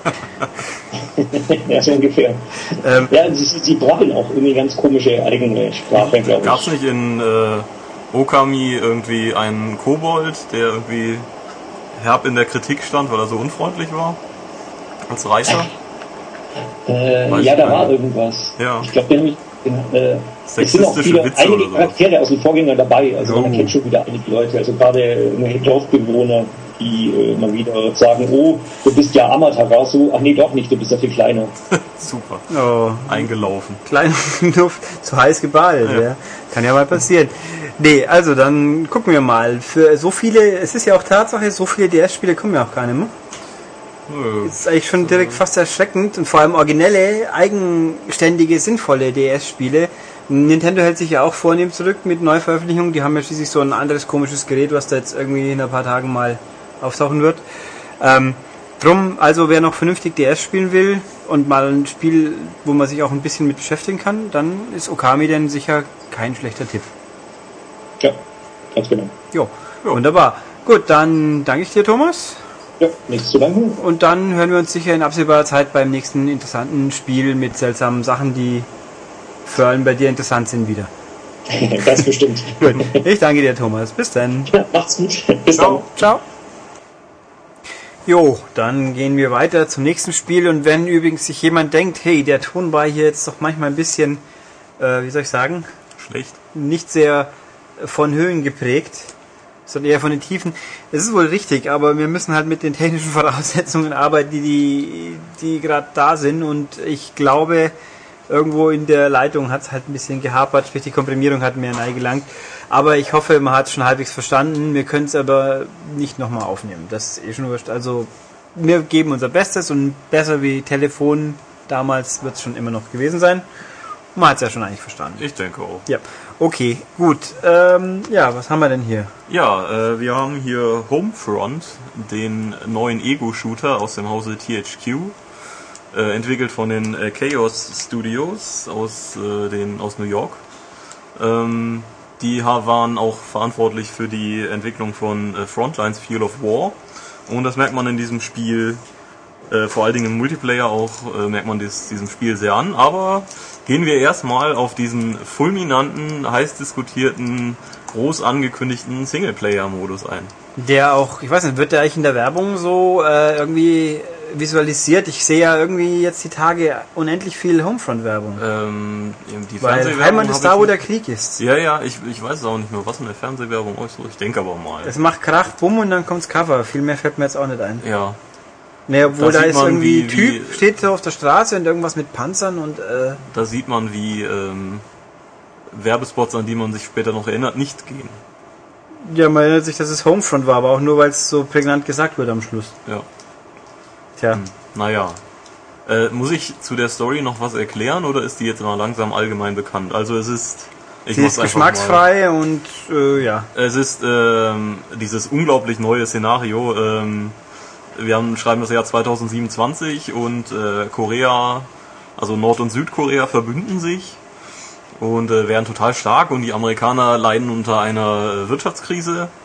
Und ja, die äh, Koreaner haben dann nichts Besseres zu tun, als äh, diese Schwäche auszunutzen mit einem EMP-Satelliten, äh, die äh, amerikanische, den amerikanischen Kontinent lahmzulegen und das Land im Handstreich einzunehmen, beziehungsweise dort einzufallen. Und es gibt eben, äh, ja, vielleicht noch ein paar kleine Widerstandsnester, aber eigentlich ist äh, Amerika ja größtenteils besetzt von äh, Korea. Gibt es da jetzt wenigstens irgendwelche Grautöne in der Story oder ist einfach der Koreaner ist böse? Der Koreaner ist sehr böse und der Koreaner ist auch nur Koreaner, denn es gibt äh, keinen wirklichen bösen Charakter. Was ich auch Aber ist sehr nicht schade Kim, finde. Kim, Kim Jong-il irgendwie drin? Da war doch Nee, irgendwas, Kim dass der nicht ist, mehr ist drin ist. tot in diesem Spiel und Kim Jong-un, sein äh, Sohn, Ah. hat das Regime über, übernommen, den es natürlich auch wirklich gibt. Äh, das Problem ist, was ich sehr schade finde, man begegnet ihm halt überhaupt nicht, nur im Intro gibt's ihn halt aus realen Filmaufnahmen, aber was zum Beispiel cool gewesen wäre, wäre jetzt ein Truppenbesuch von diesem Herrn gewesen, den man dann irgendwie aus durch ein Zielfernrohr oder so mitbekommt. Aber das haben sie sich dann leider doch nicht getraut. Also ich würde, wobei mich jetzt, eigentlich würde ich doch gerne mal wissen, wie man auf so eine Idee kommt mit so einer Story. Äh, das ist ja, die Story ist ja von Also einem vom- vom bekannten Rote Schreiber. Flut Honk, ja. Genau, vom Autor von Die Rote Flut und Apocalypse Now. Das Lustige ist, wir haben jetzt hier den Autornamen nicht drauf geschrieben, deswegen weiß ich nicht mehr auswendig. Das ist eigentlich lustig, stimmt. Auf der Packung steht nur vom Autoren. Ja, Äh, ähm, ja, und wie heißt der? Hm, auf jeden Fall. das können wir natürlich nachschauen, aber ist ja eigentlich auch egal. Ja, Also es ist so unwichtig, dass es nicht auf der Packung steht. das Problem ist auch, dass er nun mal keinen sehr rosigen Tag hatte anscheinend. Also wie gesagt, das Szenario ist ganz okay. Also es ist jetzt auch nicht wirklich neu, dass Amerika mal äh, eingenommen wird. Das hat man auch schon ein paar Mal gesehen. Ja, Vanquish, Ähm, glaube ich, oder? Nee, da war das Zerstörung. Nee, ja, genau. Aber zum Okay. Beispiel das Ende von Bad Company 2 zum Beispiel. Oh, Spoiler. Spoiler, huhu, von diesem alten Spiel. Ähm, Das ist höchstens ein paar Jahre alt. Es gibt Leute, die waren noch gar nicht geboren, wie das rauskam. Letztes Jahr. Ja. Oder nee, doch Das letztes hast du Jahr. alle Säuglinge gespoilert hier, ja. Ja, so eine Scheiße. Du Sau. Entschuldigung. Ähm, naja, auf jeden Fall, also Szenario, ganz in Ordnung. Und es wird auch wirklich cool eingeleitet. Äh, man äh, spielt den, äh, einen amerikanischen Piloten namens Robert Jacobs, ähm, der zu Hause quasi ja, von den Koreanern abgeführt wird, äh, um ihn umzuerziehen, weil er ist eben Pilot und deswegen auch militärisch wertvoll. Und ähm, äh, die Einstiegssequenz ist wirklich sehr krass präsentiert und, und sehr gut präsentiert. Also man wird aus äh, seinem Heim geschubst und in einen Bus verfrachtet und sieht dann auf dieser automatischen Fahrt, äh, wie die Besatzung dort aussieht. Das heißt, überall Truppen, äh, gef äh, dann äh, Gefangenen, Arbeitslager, äh, auf offener Straße wirklich brutalste Gewalt. Also es wird jemand irgendwie, äh, es wird jemandem einen, einen Sack über den Kopf gezogen, der wird erwürgt oder die krasseste Szene, die auch eigentlich überall im Internet äh, schon behandelt wird, ist, wo ein junges Ehepaar vor den Augen ihres Kindes erschossen wird. Ähm, Da hat jemand, glaube ich, ein bisschen Modern Warfare gespielt. Ja, also es, es, es erinnert sehr an äh, die Autofahrt in Modern Warfare 1 zum Beispiel, äh, wo man sich das alles in Ruhe angucken kann oder eben auch weißt, an zum Beispiel Half-Life äh, 1, wo man am Anfang mit dieser Schwebebahn äh, durch die Forschungsanlage fährt. Ja, da sind ja relativ wenig Leute umgebracht worden. Da sind relativ, aber es ist eben auch automatisch umlauf, ablaufen und man kann sich das Szenario mal angucken. Super toll gemacht und da denkt man auch wirklich, äh, okay, das Spiel zieht mich voll rein und ja. Dann wird man vom Widerstand befreit, äh, weil eben der Pilot auch für die, die Seite der Amerikaner natürlich äh, von Interesse ist. Und man bekommt eine Waffe in die Hand und dann beginnt das Spiel und dann denkt man sich, äh, alles ein bisschen alt. Also die Grafik ist nicht wirklich gut. Also es hat, sie hat ihre hellen Momente, aber es ist wirklich nur Durchschnitt. Also es kann mit einem Battlefield oder ja selbst mit einem Call of Duty, obwohl Call of Duty nun mal in, äh, im Stillstand wirklich überhaupt nicht mehr gut aussieht, äh, kann Homefront nicht mithalten. Zumindest auf Konsole. Auf PC weiß ich es nicht. Wobei Ähm, natürlich Modern Warfare und Black Ops immer noch, die laufen noch in 60, was das hier wahrscheinlich nicht tut. Ja, stabil läuft schon, aber jetzt in 60 weiß ich nicht. Ähm, Ich habe nur mal drauf geschaut, also ich mag mir kein abschließendes Urteil bilden, aber es kam mir jetzt nicht so vor, als ob super, super smooth war. Nee, das Problem ist aber auch, dass es recht träge ist. Also der Charakter läuft sehr träge, er zielt sehr träge, äh, das Granatenwerfen, alles ist irgendwie, als ob der Mann schon irgendwie äh, doch ein gewisses Alter überschritten hat. Ähm, es kommt nicht so richtig Fahrt auf. Dafür verantwortlich sind dann auch die Gegner, die dumm sind, aber dafür viele. Das sind ja auch Koreaner. Ja, das eben, Das, das, muss, kann man ja also man eben kann nicht ja, sagen. man kann ja dem bösen Feind keine Intelligenz zugestehen, sonst wäre das ja gar nicht mehr irgendwie klischeehaft. Ja, also es ist auf jeden Fall eben das typische Call of Duty Tontaubenschießen. Äh, nichts Besonderes. Und auf der anderen Seite die äh, KI-Kollegen, weil man äh, kommt eben ja zum Widerstand, wie gesagt, und lernt dort einige Leute kennen, mit denen man die ganze Zeit rumrennt, die Charak vom Charakter her total platt sind. Man hat einmal äh, Connor, das ist so ein äh, bärbeißiger Widerstandskämpfer, der überall Schimpfwörter einbaut und dem man etwa 90% des Spiels einfach folgen muss. Da lautet der Auftrag immer Follow Connor oder Folge Connor eben. Ich habe es auf äh, Englisch äh, durchgespielt und auf Deutsch halb. Ähm, oder dann gibt's die äh, Kämpferin Rihanna, die halt, Oh, ja, die singt, die schlagt sie dann mit ihrem Gesang in die die Flucht. natürlich Cool. auch im, im bauchfreien Top rumrennt, ist ja klar. Und, ähm, Das wäre ein Stuntcasting gewesen. und die halt ein bisschen gemäßigter ist und sagen, nein, das kann man doch nicht machen, weil zum Beispiel Connor dann äh, weiße Phosphorraketen äh, bestellt für seine, für den Mörser der des Widerstandes und das ist, ich weiß gar nicht, ob das geächtet ist, auf jeden Fall ist es chemische Kriegsführung von höchst brutalem Ausmaß, weil die Leute bei lebendigem Leibe verbrennen, wenn sie mit diesem Stoff in Kontakt kommen. Hm, lecker. Ähm, dann gibt es noch äh, Boone, einen ehemaligen äh, State Police äh, Officer oder Sergeant oder sowas. Das ist quasi der Anführer der Rebellen. Ja, von dem sieht man halt nicht besonders viel. Äh, mehr möchte ich euch da jetzt gar nicht verraten. Und äh, man kommt irgendwann in das Widerstandsnest, was halt wirklich nur in so einer, in so einem Vorgarten eigentlich durch ein paar Tarnnetze geschützt ist. Und da sind ein Haufen anderer Leute, mit denen man reden kann. Das Problem ist, denen begegnet man danach nie wieder und äh, sie sind einem eigentlich egal. Ähm, Robert Jacobs selber ist stumm. Also er hat zu dem Ganzen irgendwie keine Meinung. Der lässt Taten sprechen. ja, er hat auch meistens nicht mal Hände, also außer am Gewehr. Also wenn man eine Leiter hochgeht, dann tut man das halt so. Ich habe gedacht, das gibt's überhaupt nicht mehr heutzutage. Ich, hab, ich denke mal, das ist nicht relativ normal. Aber gut, Ja, also ich, ich habe jetzt in, der- ich habe in den letzten drei Wochen ist mir aufgefallen vier Ego-Shooter durchgespielt, nämlich äh, Killzone, Bulletstorm, Homefront und Battle Los Angeles. Und ähm, bei den ersteren beiden war das auf jeden Fall nicht so. Ähm, gut. Äh, was gibt's zu sagen? Ähm, wie gesagt, das Gameplay von der Singleplayer-Kampagne ist echt langsam und alt. Denn äh, es gibt dann die typischen Aufgaben, es gibt einen Sniper-Einsatz, es gibt äh, einen äh, höchst frustrierenden Einsatz in einem äh, Warenhaus, wo man eben, wie gesagt, immer nur seinen KI-Kollegen folgen muss und gucken muss, was die machen und eben nebenbei schießen. Das Problem ist, die Leute sind ziemlich doof, rennen mal von Regal A nach B, nach A, nach B und man weiß nicht, was die da überhaupt wollen. Ähm, es gibt Einsatz, es gibt eine ferngesteuerte Goliath-Drohne. Es ist quasi ein ja, ferngesteuerter Panzer, den ihr mit einem ähm, Fernglas bedient. Äh, dann kann man dann eben Ziele markieren und der beschießt sie dann. Das ist ganz nett. Kommt mir ein bisschen zu häufig vor. Äh, man klemmt sich ab und an mal hinter ein Geschütz. Ja, die, äh, die Story ist einfach, ähm, man muss äh, Treibstoff auftreiben für die äh, amerikanische Armee und den auch äh, zu denen bringen. Also Tanklaster überfallen und mit einem äh, einen Hubschrauber kapern. Es gibt eben dann auch eine Mission, wo man diesen Hubschrauber eben auch selber fliegen muss, was ziemlich gut von der Hand geht. Ja, und äh, dann beginnt eben der äh, die Rückeroberung Amerikas, die man, naja, äh, da will ich euch nicht zu viel verraten, aber da passiert noch nicht so wirklich viel. Juhu. Äh, das große Problem an dem Spiel ist, es ist echt kurz.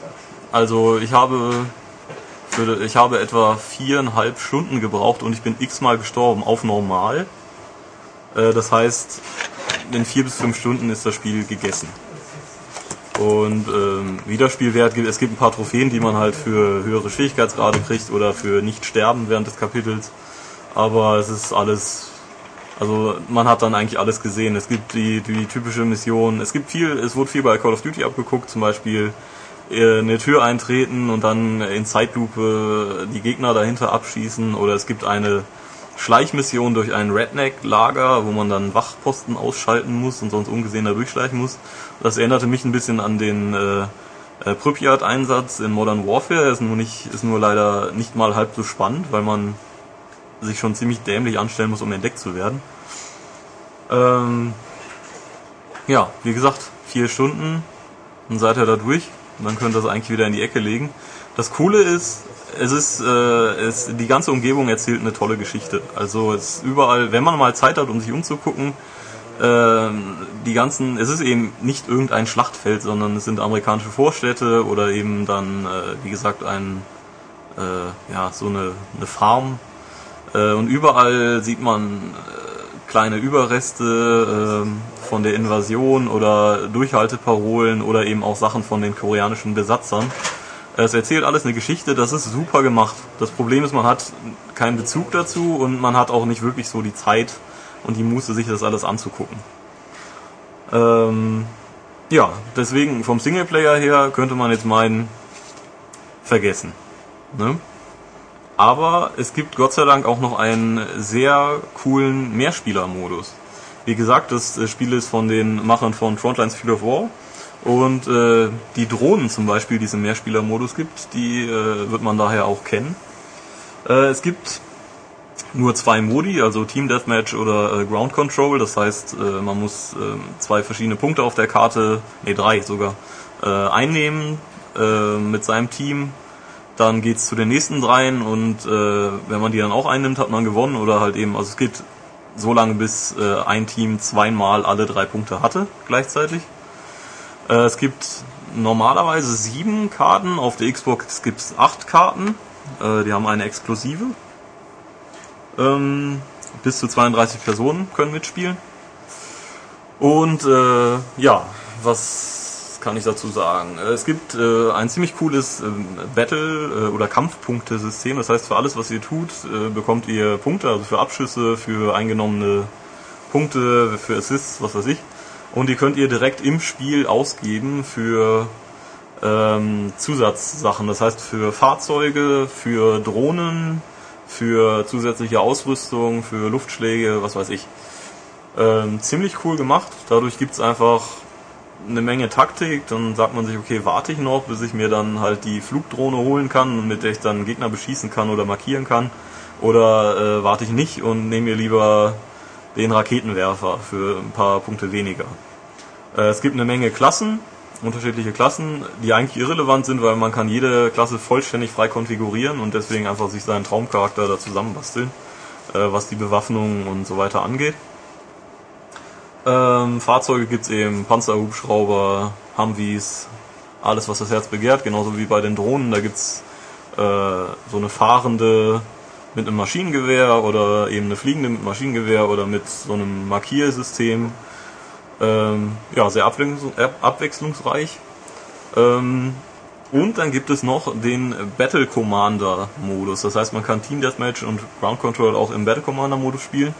Und das ist ein sehr interessantes System, nämlich man, es ist quasi eine KI, die das ganze Spiel ein bisschen überwacht und euch belohnt für äh, Abschüsse. Das heißt, wenn ihr drei Abschüsse hintereinander habt, bekommt ihr einen Stern und äh, einen kleinen äh, Auftrag, was ihr so machen müsst.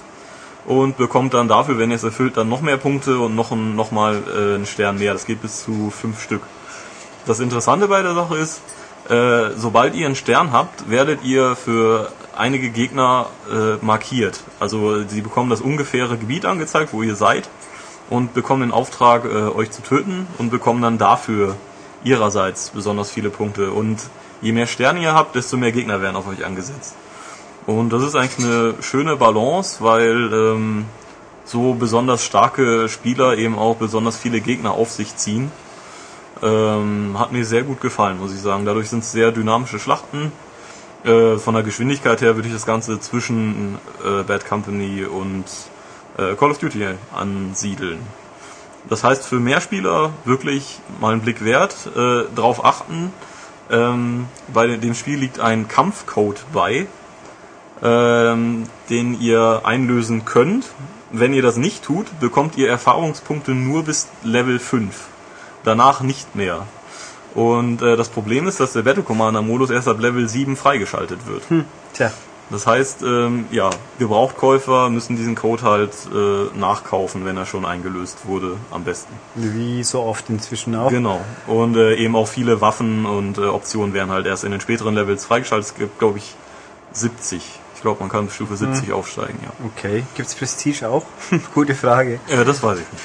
Ähm, die Maps, sind die sind schon ziemlich groß, mutmaßlich. Die Maps mal. sind schon relativ groß. Ich fand sie sehr, sehr gut auch. Ähm, sehr schön anzusehen. Es gab, ähm, ich habe es jetzt halt äh, natürlich vor Release gespielt. Ähm, es gab jetzt äh, bisher noch keine großartigen Punkte, wo man sagen konnte, ja, äh, da ballt sich alles oder da gibt's Vorteile für das und das Team.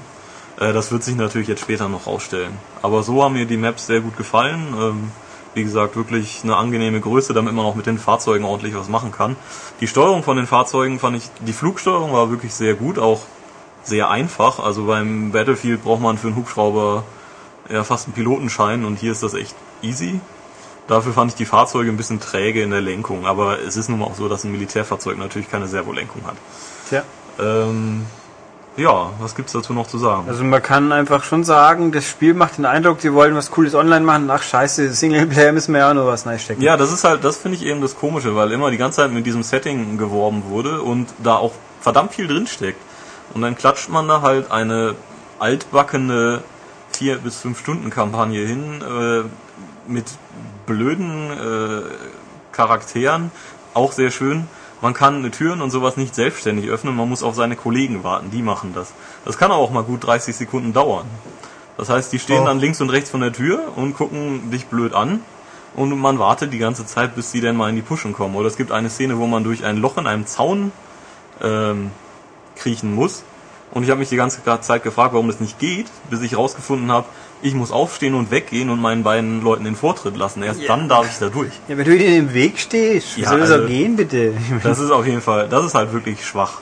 Auf der anderen Seite, wen der Singleplayer überhaupt nicht interessiert oder wer sagt, ja, den nehme ich eben schnell mit, ich möchte aber Mehrspieler spielen. Im Mehrspielermodus ist es wirklich eine tolle Sache, auf jeden Fall ein, ein Blick wert. Ob jetzt äh, Call of Duty und Battlefield Spieler umsatteln, weiß ich nicht. Man sollte aber mal einen Blick drauf werfen. Jo, und es ist auch ganz wichtig, 100% uncut. Es ist ankert, es, ist, es sind, äh, wenn ihr euer System, äh, in eurem System die Sprache umstellt, auch mehrsprachig. Also ich habe es dann eben auch auf Englisch gespielt, weil es einfach besser klingt. Es hat ein tolles Wendecover. Übrigens genau wie Ja. äh, MotoGP äh, 1011, wie ich gerade sehe.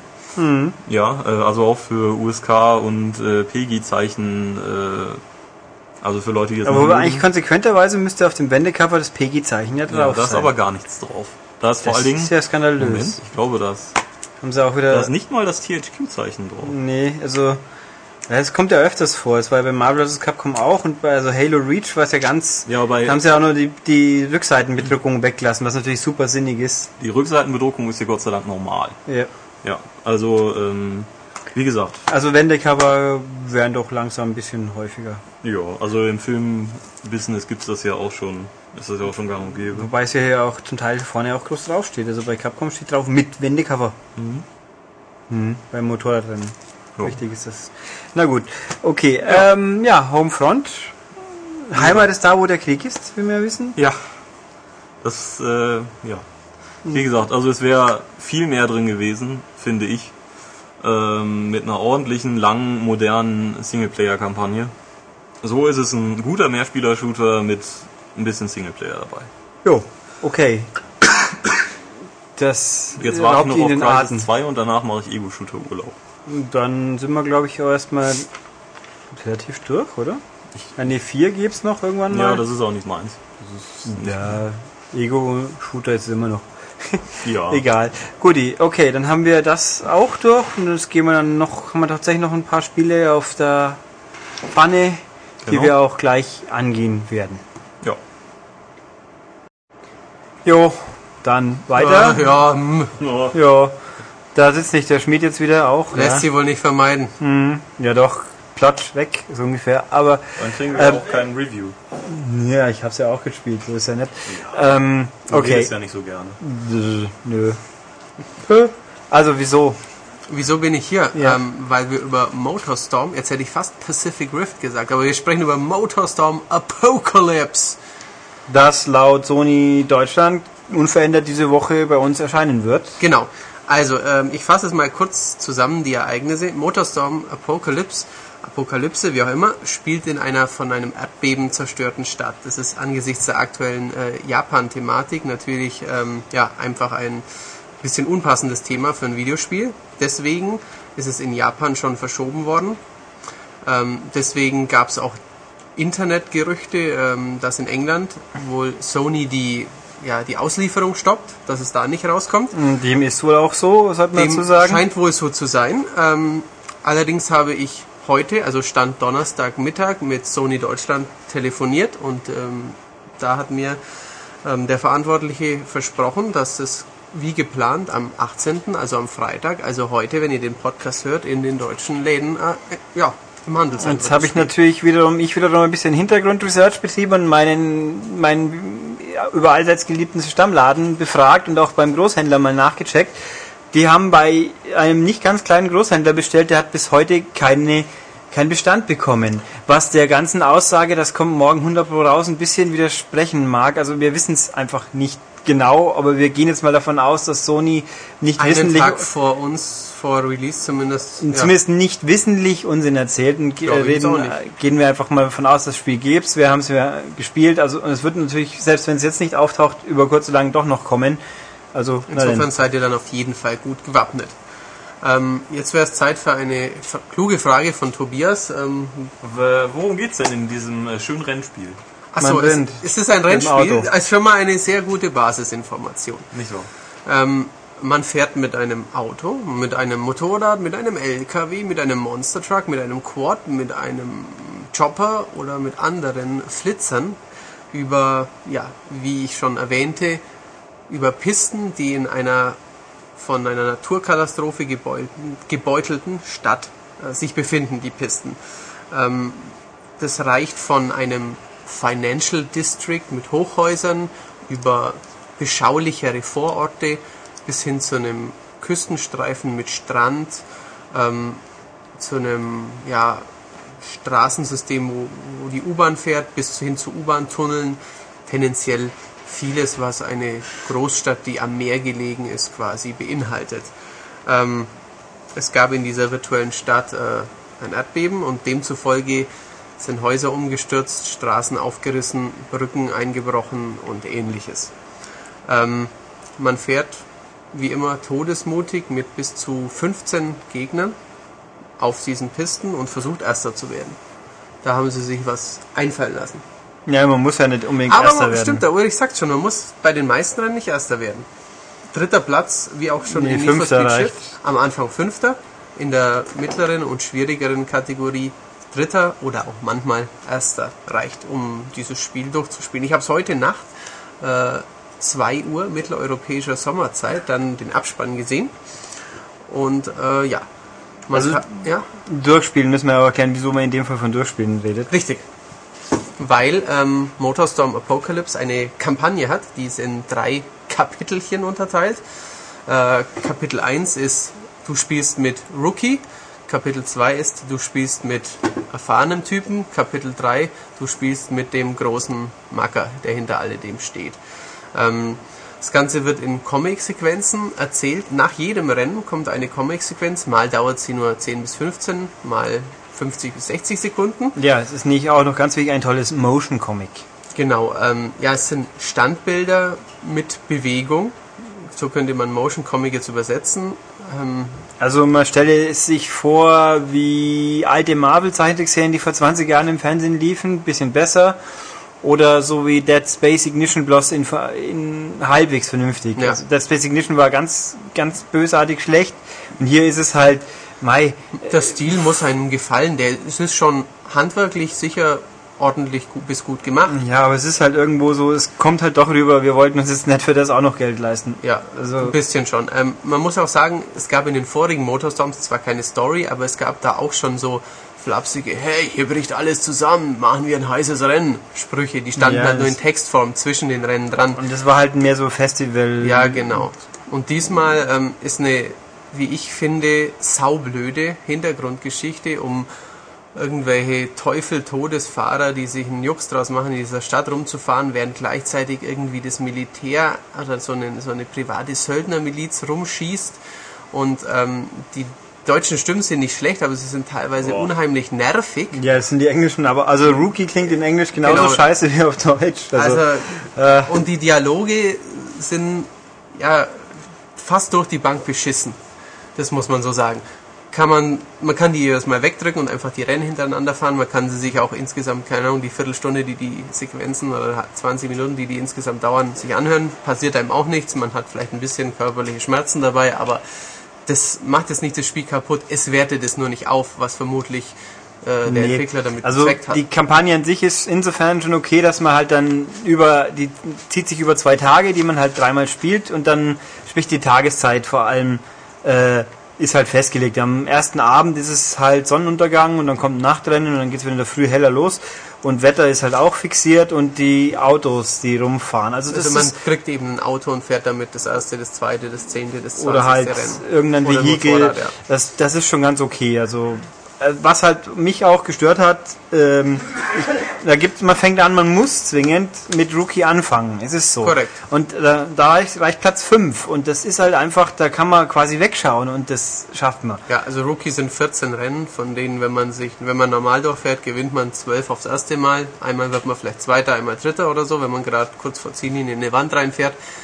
Ähm, die macht man halt. Ja, also das ist ganz, das ist halt so bla, dafür ist es cool. Der Prolog und der Epilog sind ganz cool, wo man quasi hinfährt, da fängt der Vorspann an und dann fährt man quasi wer im Vorspann schon rum ein bisschen und am Schluss ähnlich. Das ist, äh, hat schon Ja. nette Idee. Es ist ein, eine moderne Art von Rennspiel. Es ist nicht, da ist ein Kurs, fahre drei Runden gegen sieben Gegner, sondern es, das Intro kommt, ein bisschen Story wird erzählt und man fährt währenddessen schon. Links kracht ein Haus ein, rechts schießt ein Helikopter und man fährt dann der Abendsonne entgegen oder wie auch immer. Das ist gut gemacht. Ähm, äh, ja, es ist nicht unbedingt unfassbar innovativ, aber es ist eine nette Art, so ein Spiel ein, aus und umzuleiten. Genau. Ja. Ähm, Dann gibt's natürlich Einzelrennen, kann man sich den ganzen Krempel selber zusammenstellen. Online haben wir, glaube ich, jetzt nicht weiter ausprobiert. Ich habe mal ein ich paar hab, Multiplayer. Doch, doch, doch, ich habe schon. Äh, Gab schon welche? Also ich habe keine gefunden, wie ich es probiert ja, ja, habe. aber ich habe ja neulich einen ganzen so, ja, stimmt. Nachmittag online Natürlich. gespielt, weil Sony schon vor Release äh, Server zur Verfügung stellte. Ähm, online funktioniert gut, lief in unserer Testphase sowohl ruckel als auch lagfrei wunderbar ab. Man kann vor einem Rennen so ein bisschen Modern Warfare, äh, nicht Modern Black Ops, Ja, Perks-mäßig halt einfach. Nein, nein, ich meinte jetzt abstimmen über die nächste so. Karte. Gibt's ja bei einigen Ego-Shootern. Mhm. Kann man hier über die nächste Strecke abstimmen. Es gibt so eine Art Perks, also ein Upgrade-System, wo man sich was auswählt, was man lieber mag. Zum Beispiel, wenn mein Fahrzeug explodiert, soll es einen großen Explosionsradius haben, um andere noch mitzureißen. Also Oder ich erhole mich schneller von einem Crash. Also einfach Oder- so die oder- gängigen Sachen, die man heutzutage von einem Online-Spiel erwartet. Genau. Sind eigentlich alle abgearbeitet und die Entwickler haben auch versprochen, ich war ja mal in London, da war dann des Abends ein Motorstorm äh, Eventchen im Event, wo man in irgendeiner komischen Werkstattkneipe irgendwas rumguckt ist, ähm, dass halt ewig viel nachkommen wird an Autos und Strecken und Features und und und und. Ich habe mir nicht alles gemerkt, aber es war auf jeden Fall sehr umfassend. Also wer das Ding längerfristig online spielen will, der kriegt auch was geboten. Das ist richtig. Ähm, es gibt einen ganz witzigen Spielmodus. Chase heißt der im Englischen. Ich glaube Verfolgung bei uns. Ähm, man fährt los, fährt eine Runde und nach einer Runde, zack, kommt der Break. Jeder kriegt ähm, von, also die ersten fünf kriegen Punkte. Und so fährt man insgesamt fünf Runden. So eine kleine Mini-WM auf einer Strecke. Das ist zum Beispiel ziemlich lustig. Kann man eine Runde versauen. Hat aber, wenn man dann sich ja lange vorne platziert und ein anderer mal einen Totalausfall hat, noch ein ja, ein Mini-Grand Prix in einem Rennen. Das ist ganz Und wer lustig. am Anfang hinten liegt, hat eh verloren, weil er kommt immer vor dann wahrscheinlich. Klingt ein bisschen. Nee, nee, also nach, nach einer Runde wird Schnitt gemacht, dann Ach gibt es einen Neustart, dann fängt so, man wieder okay. von vorne an. Ja. Richtig. Ähm, es gibt, wie schon gesagt, allerlei Autos, 13 Klassen sind es diesmal. Ähm, die Freischaltmechanik ist nicht ganz einfach, man muss schon ein Weilchen spielen, bis man auch die anderen Boliden, also in einer Klasse hat man halt jeweils ein Auto, aber bis man die anderen freischaltet, muss man ein bisschen spielen. Und es gibt diesmal neu in der Motorstorm-Welt ein ja, Auto-Veränderungsfeature. Car Customization nennt man sowas ja mittlerweile. Und ähm, da kann man seinem Auto äh, neue Teile hinbauen, die man unter Umständen auch als freigespielt hat. Es ist aber auch am Anfang schon ein paar Spoiler, so Carbon-Motorhauben oder so, so ja, Überrollgitter und so ähnliches Zeug kann man da verbauen. Was ganz lustig ist, man kann verschiedenste Farbdesigns, Aufkleber und Co., das kennt man ja auch. Und man kann auch einstellen, wie äh, dreckig, verrostet und verbeult der Wagen sein soll. Damit diese Schrottschüssel auch richtig nach Apocalypse Racing Hat das ausschaut. irgendwelche ähm, Auswirkungen? Nein, Nee. es schaut schick was, aus. Egal, was ich jetzt für eine Motorhaube habe, der fährt völlig Der, der hat keinen anderen äh, Druckluftansaugpunkt und äh, deswegen Ja. eine andere irgendwas. Und Nein, das was es auch noch gibt, äh, am Rande bemerkt, man kann während der Fahrt Karten aufsammeln, die dann kleine Background-Details äh, erzählen. Nur wo die versteckt sein sollen, ist mir auch nicht so gar klar geworden, weil ich habe ganz, ganz selten mal eine gesehen. Ja, und während dem Rennen hat man auch überhaupt keine Zeit zum Schauen. man also. hat keine Zeit, man kann halt sagen, das Rennen fahre ich nochmal und dann versucht man gezielt diese Sprungabkürzungen, wo die meisten dann auch verborgen sind. Nee. Aber wenn man dann eine Karte relativ umständlich geholt hat, dann sollte man froh sein, dass man diese Karte hat, einfach so, weil man sie möchte. Wenn man die Karte anschaut, dann sieht man, oh, auf dieser Karte steht zum Beispiel Rain God Mesa. Was? Ja, und- Äh, ich Ja, habe es welche. gibt auch Karten zu Charakteren, zu Ja. Strecken und zu Fahrzeugen. Ich habe jetzt Rain God Mesa, es war eine Strecke aus Aus dem ersten, ersten, Teil. Ähm, ja, da ist dann ein Atmo-Bild von der Karte und das ist der Name Rain God Mesa. Ja, also ich habe halt Charakterkarten gehabt, die Ja, ganz klar. toll waren, Details von Charakteren, die mir eh nichts sagen, nicht weil die kennst. so keine Persönlichkeit haben in der Richtig. Videosequenz. Genau. Aber ähm, gut. Ja. Nee, ähm, gehen wir mal, eigentlich, wie ist das Fahren? Da waren wir Das noch nicht. Fahren ist schnell, schneller als bei allen Motorstorms bisher. Finch, Ja. kann man das schneller fahren? Au, au, au. Aber Dann habe ich die alten schon lange nicht mehr Richtig, gespielt. ich habe nämlich, ähm, weil ich mir dachte, oh, das neue Motorstorm sieht aber nicht so spektakulär aus und oh, das neue Motorstorm ist aber schnell. Deswegen habe ich beiden Vorgänger, also klar, Arctic Edge ist jetzt was anderes, kam zuerst auf PSP, dann auf PS2, das ist jetzt mal außen vor. Aber Motorstorm 1 sieht heute auch nicht mehr so toll aus. Es sieht ein bisschen sauberer aus, mitunter ist es neu, aber es ist schon deutlich detailärmer. Motorstorm 2, Pacific Rift, sieht noch ähnlich gut aus, aber auch hier muss man sagen, das Neue hat wesentlich mehr Streckendetails, Hintergrunddetails, Kratzer an den Autos und so. Und äh, ja, das Neue ist, finde ich, wesentlich schneller als die beiden Vorgänger. Und es ist auch arcadiger, flotter, crashiger. Ja, was daran liegt, dass man ja viel weniger Platz hat. Genau. Ein, ein herausragendes Feature meiner Meinung nach des ersten Teils war es weite Ebenen.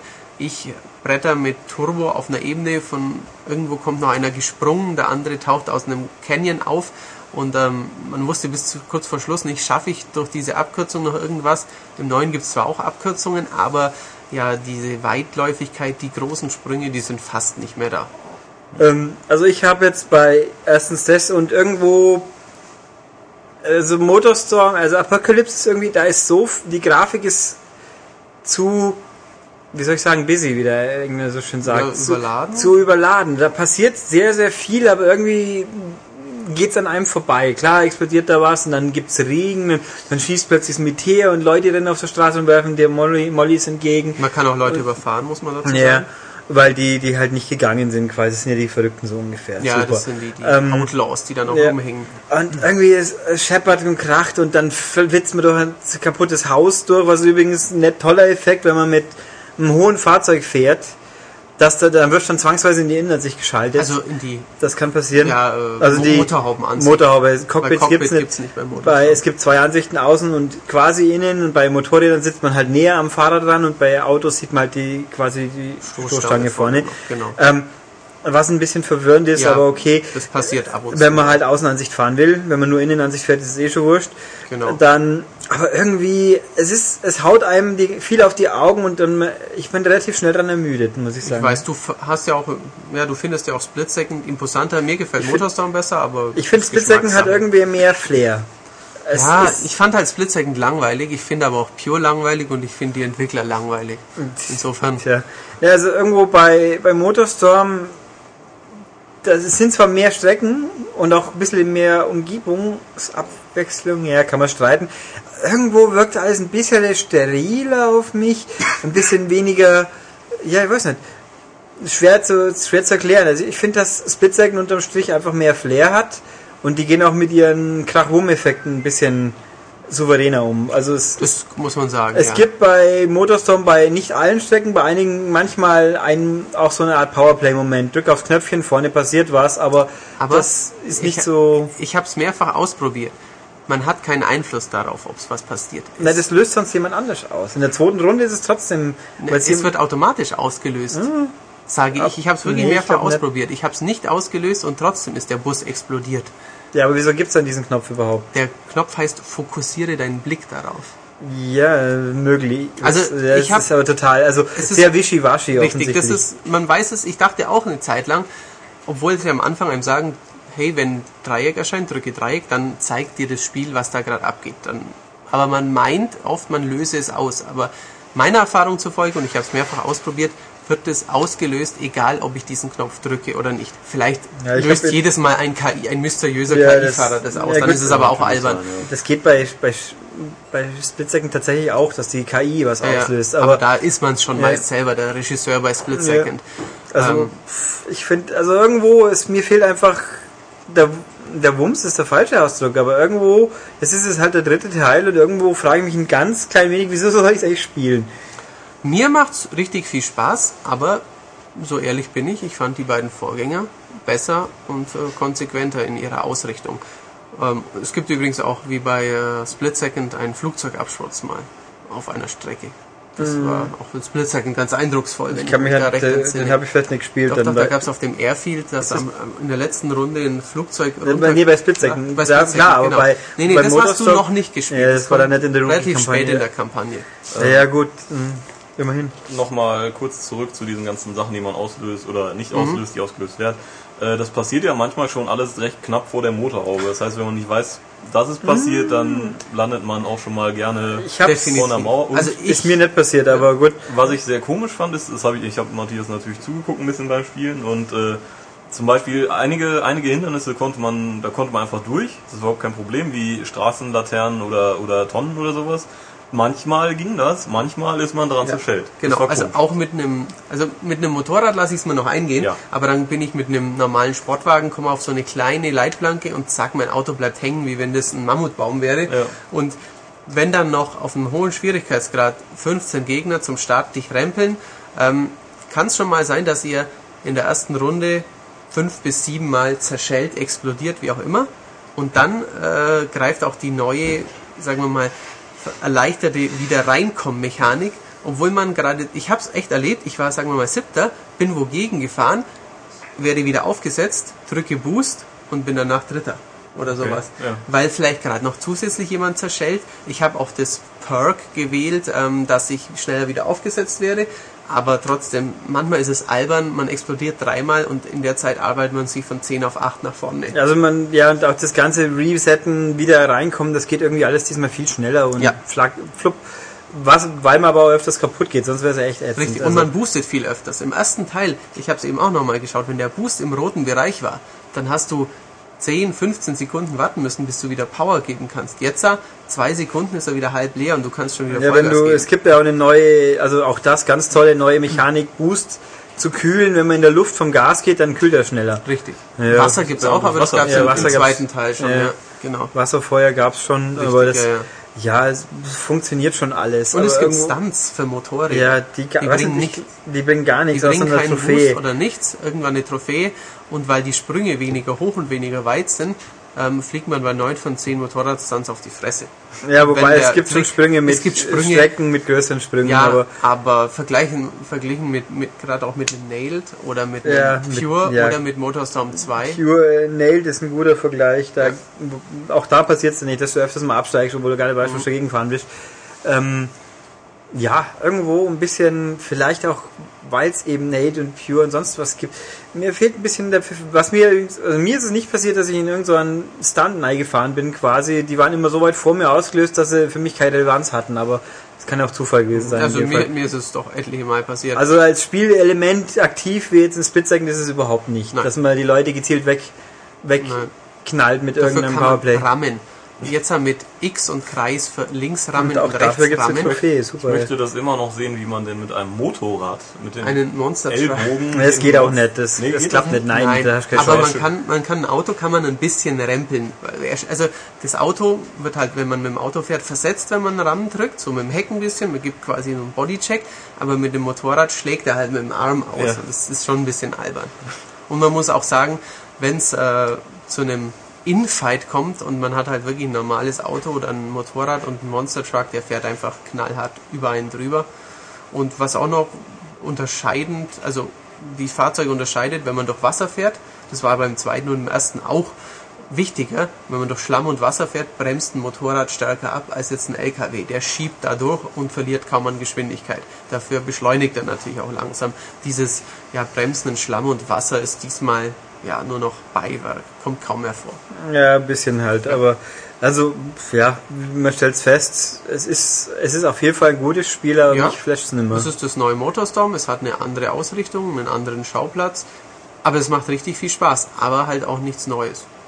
Ja, Nichts, also, also, nichts, was es in diesem Genre von der Konkurrenz groß abheben würde. nee, also ich ja mir fehlt einfach irgendwo Ulrich fehlen nicht nur die Worte, Ja. sondern auch ein bisschen die erneute Begeisterung für ja, diesen also Brand. ich muss auch sagen, dass ich bei Pacific Rift schon immer so ich weiß. dabei war. Da war zwar viel mehr Abwechslung optisch drin, aber irgendwo da, Auch da mir hat an diesem Spiel Teil fehlt die Seele. Strich am besten gefallen. Mir fehlt irgendwo die Seele. Es klingt zwar sau blöd, weil ich ja auch Rennspiele spiele, die gar keine Seele haben, aber Test Drive.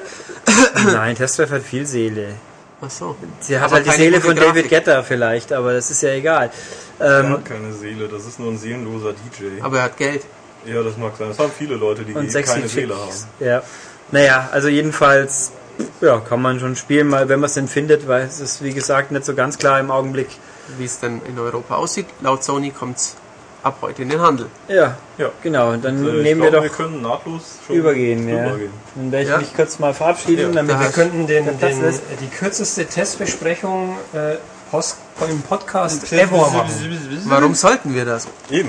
Äh, ich Warum dachte, nicht? Wir können es bei dem spielen. Herr Schultes kommt jetzt nämlich heran. Ja, und Herr, Herr, Herr Steppberger geht und jetzt sitze ich hier mit Herrn äh, Agassi Schmid und Herrn weiß nicht, Becker Schultes. Becker Schultes. Bäckerfaust. Ja. Die werde ich euch jetzt gleich Genau. ins Gesicht schlagen und dann ist der Podcast eh Dann mache ich lieber einen Bäcker Hecht zur Seite über den Tisch. Ja, wenn ich um Bäcker bin, kannst du nicht Bäcker sein. Ja, dran. ja, das stimmt natürlich. Oder hast du das Backhandwerk gelernt? Ah, Mon noch ein Monster-Gag. Wir sprechen jetzt nämlich über ein Golfspiel. Ha. Keine Ahnung. Nein, ein Tennisspiel. Wieso, wieso Monster Gag? Weiß ich nicht. Vielleicht, äh, die beiden es. haben bestimmt schon an Benefiz-Golfturnieren teilgenommen. Be- Die beiden? Ja. Also Becker Golf, glaube ich, oder? Bestimmt mit dem Franz ab und Ja, zu. ganz Mit bestimmt. Franz, ja, ja. Der Agassi äh, golft, ja- ja Poker mit seiner spielt. Steffi und zwar benutzt er die Steffi als Schläger, weil ihre Nase so wie ein Golfschläger Das ist. war jetzt das war jetzt aber ein Witz ja- auf sieben Tage, sieben Köpfe Niveau früher, wo dann Mike Krüger immer wegen seiner Nase veräppelt wurde. Genau. Okay, Ähm, es geht um Topspin 4. Richtig. Ist ordentlich geworden. Aber Ja, wie gesagt, der Olli darf jetzt erstmal seine Lobeshymne wir können's kurz schmettern. machen. Ähm, bislang bestes Tennisspiel. Punkt. Jetzt bist du dran. Aber eben nur ein Tennisspiel. Ja, es ist, äh, man, also die Negativpunkte bei Topspin 4, äh, Keine man kann Fahrzeuge? nicht mit Autos fahren. Ja. Man kann nicht wie in Call of Duty irgendwie andere Leute umschießen. Es gibt nicht, nicht. zwei Tore und einen großen Ball. Nee, Es gibt überhaupt sau wenig Waffen. Ja. Viel zu Es wenig Waffen. viel zu wenig. Nur Waffen. Nahkampfwaffen. Ähm, Titten, ganz wenig. Mhm, Ganz wenig. ja. Also zumindest blank. Aber schon groß. Ja, also Frauen sind auch schon dabei. Ja, das ist richtig. Was gibt's noch nicht? Rätsel. Ähm, Rätsel gibt es jetzt keine. Es gibt keine Ocarina. Habe ich auch sehr vermisst in dem Spiel. Mario kommt auch nicht vor. Ja. aber Aber das waren jetzt die einzigen Negativpunkte. Genau, sonst ist es, also ich, wer schon einige Podcasts und vielleicht auch einige gehört und einige Maniacs M's gelesen hat, der weiß ja, dass ich ein großer Freund der Virtual Tennis Serie bin und es mir schon so ein kleines Knirschen abbringt, wenn ich sagen muss, dass Topspin besser ist. Aber auch ich würde sagen, obwohl ich es noch nicht so lange gespielt habe wie der Olli, dass Topspin das bisher beste Tennisspiel ist. Ja, weil Virtual Tennis, wenn man es denn mal runterbricht, so wie ich das immer gerne mache, wenn wir uns hier ähm, zünftig mal streiten, Pong. Es ist einfach nur ein Pong. Es ist es Wer nicht. die schnelleren Reaktionen hat, gewinnt. Und bei Nein. Topspin 4 ist es eben anders. so sieht's aus, liebe Zuhörer. Ja, aber es ist auf jeden Fall ein herausragendes Sportspiel geworden. Technisch nicht. Technisch nicht unbedingt. Also die Animationen finde ich sehr gut. Sehr ich finde ja. auch äh, sehr gut, wie die einzelnen Spieler ähm, zu erkennen sind an ihren Gesten, an ihren Bewegungen. Ähm, das ist schon ziemlich cool. Ob es jetzt die Bäckerfaust ist oder ähm, Nadal mit seiner typischen Rückhand. Ja. Auch der Bäckeraufschlag, der immer so komisch aussah im Vergleich zu fast allen anderen Ja, genau. Profis, ähm, da ist schon viel Research betrieben worden. Was macht's denn jetzt von der Spielmechanik her anders als äh, mein geliebtes Virtual Tennis auf dem Dreamcast? Bist du auch noch so einer? Ich hab's äh, zu Hause Meine ich Herren, wo bin ich sehr, denn sehr nur gerne. hingeraten? Ja. Was soll das denn hier? Ähm, um es mal äh, mit Ollis Worten zu sagen, denn ich weiß ja, was er schon zu dem Spiel zum Besten gegeben hat. Es baut auf dem Dreier auf, ähm, bringt euch aber diesmal bei, wie es zu spielen ist. Genau.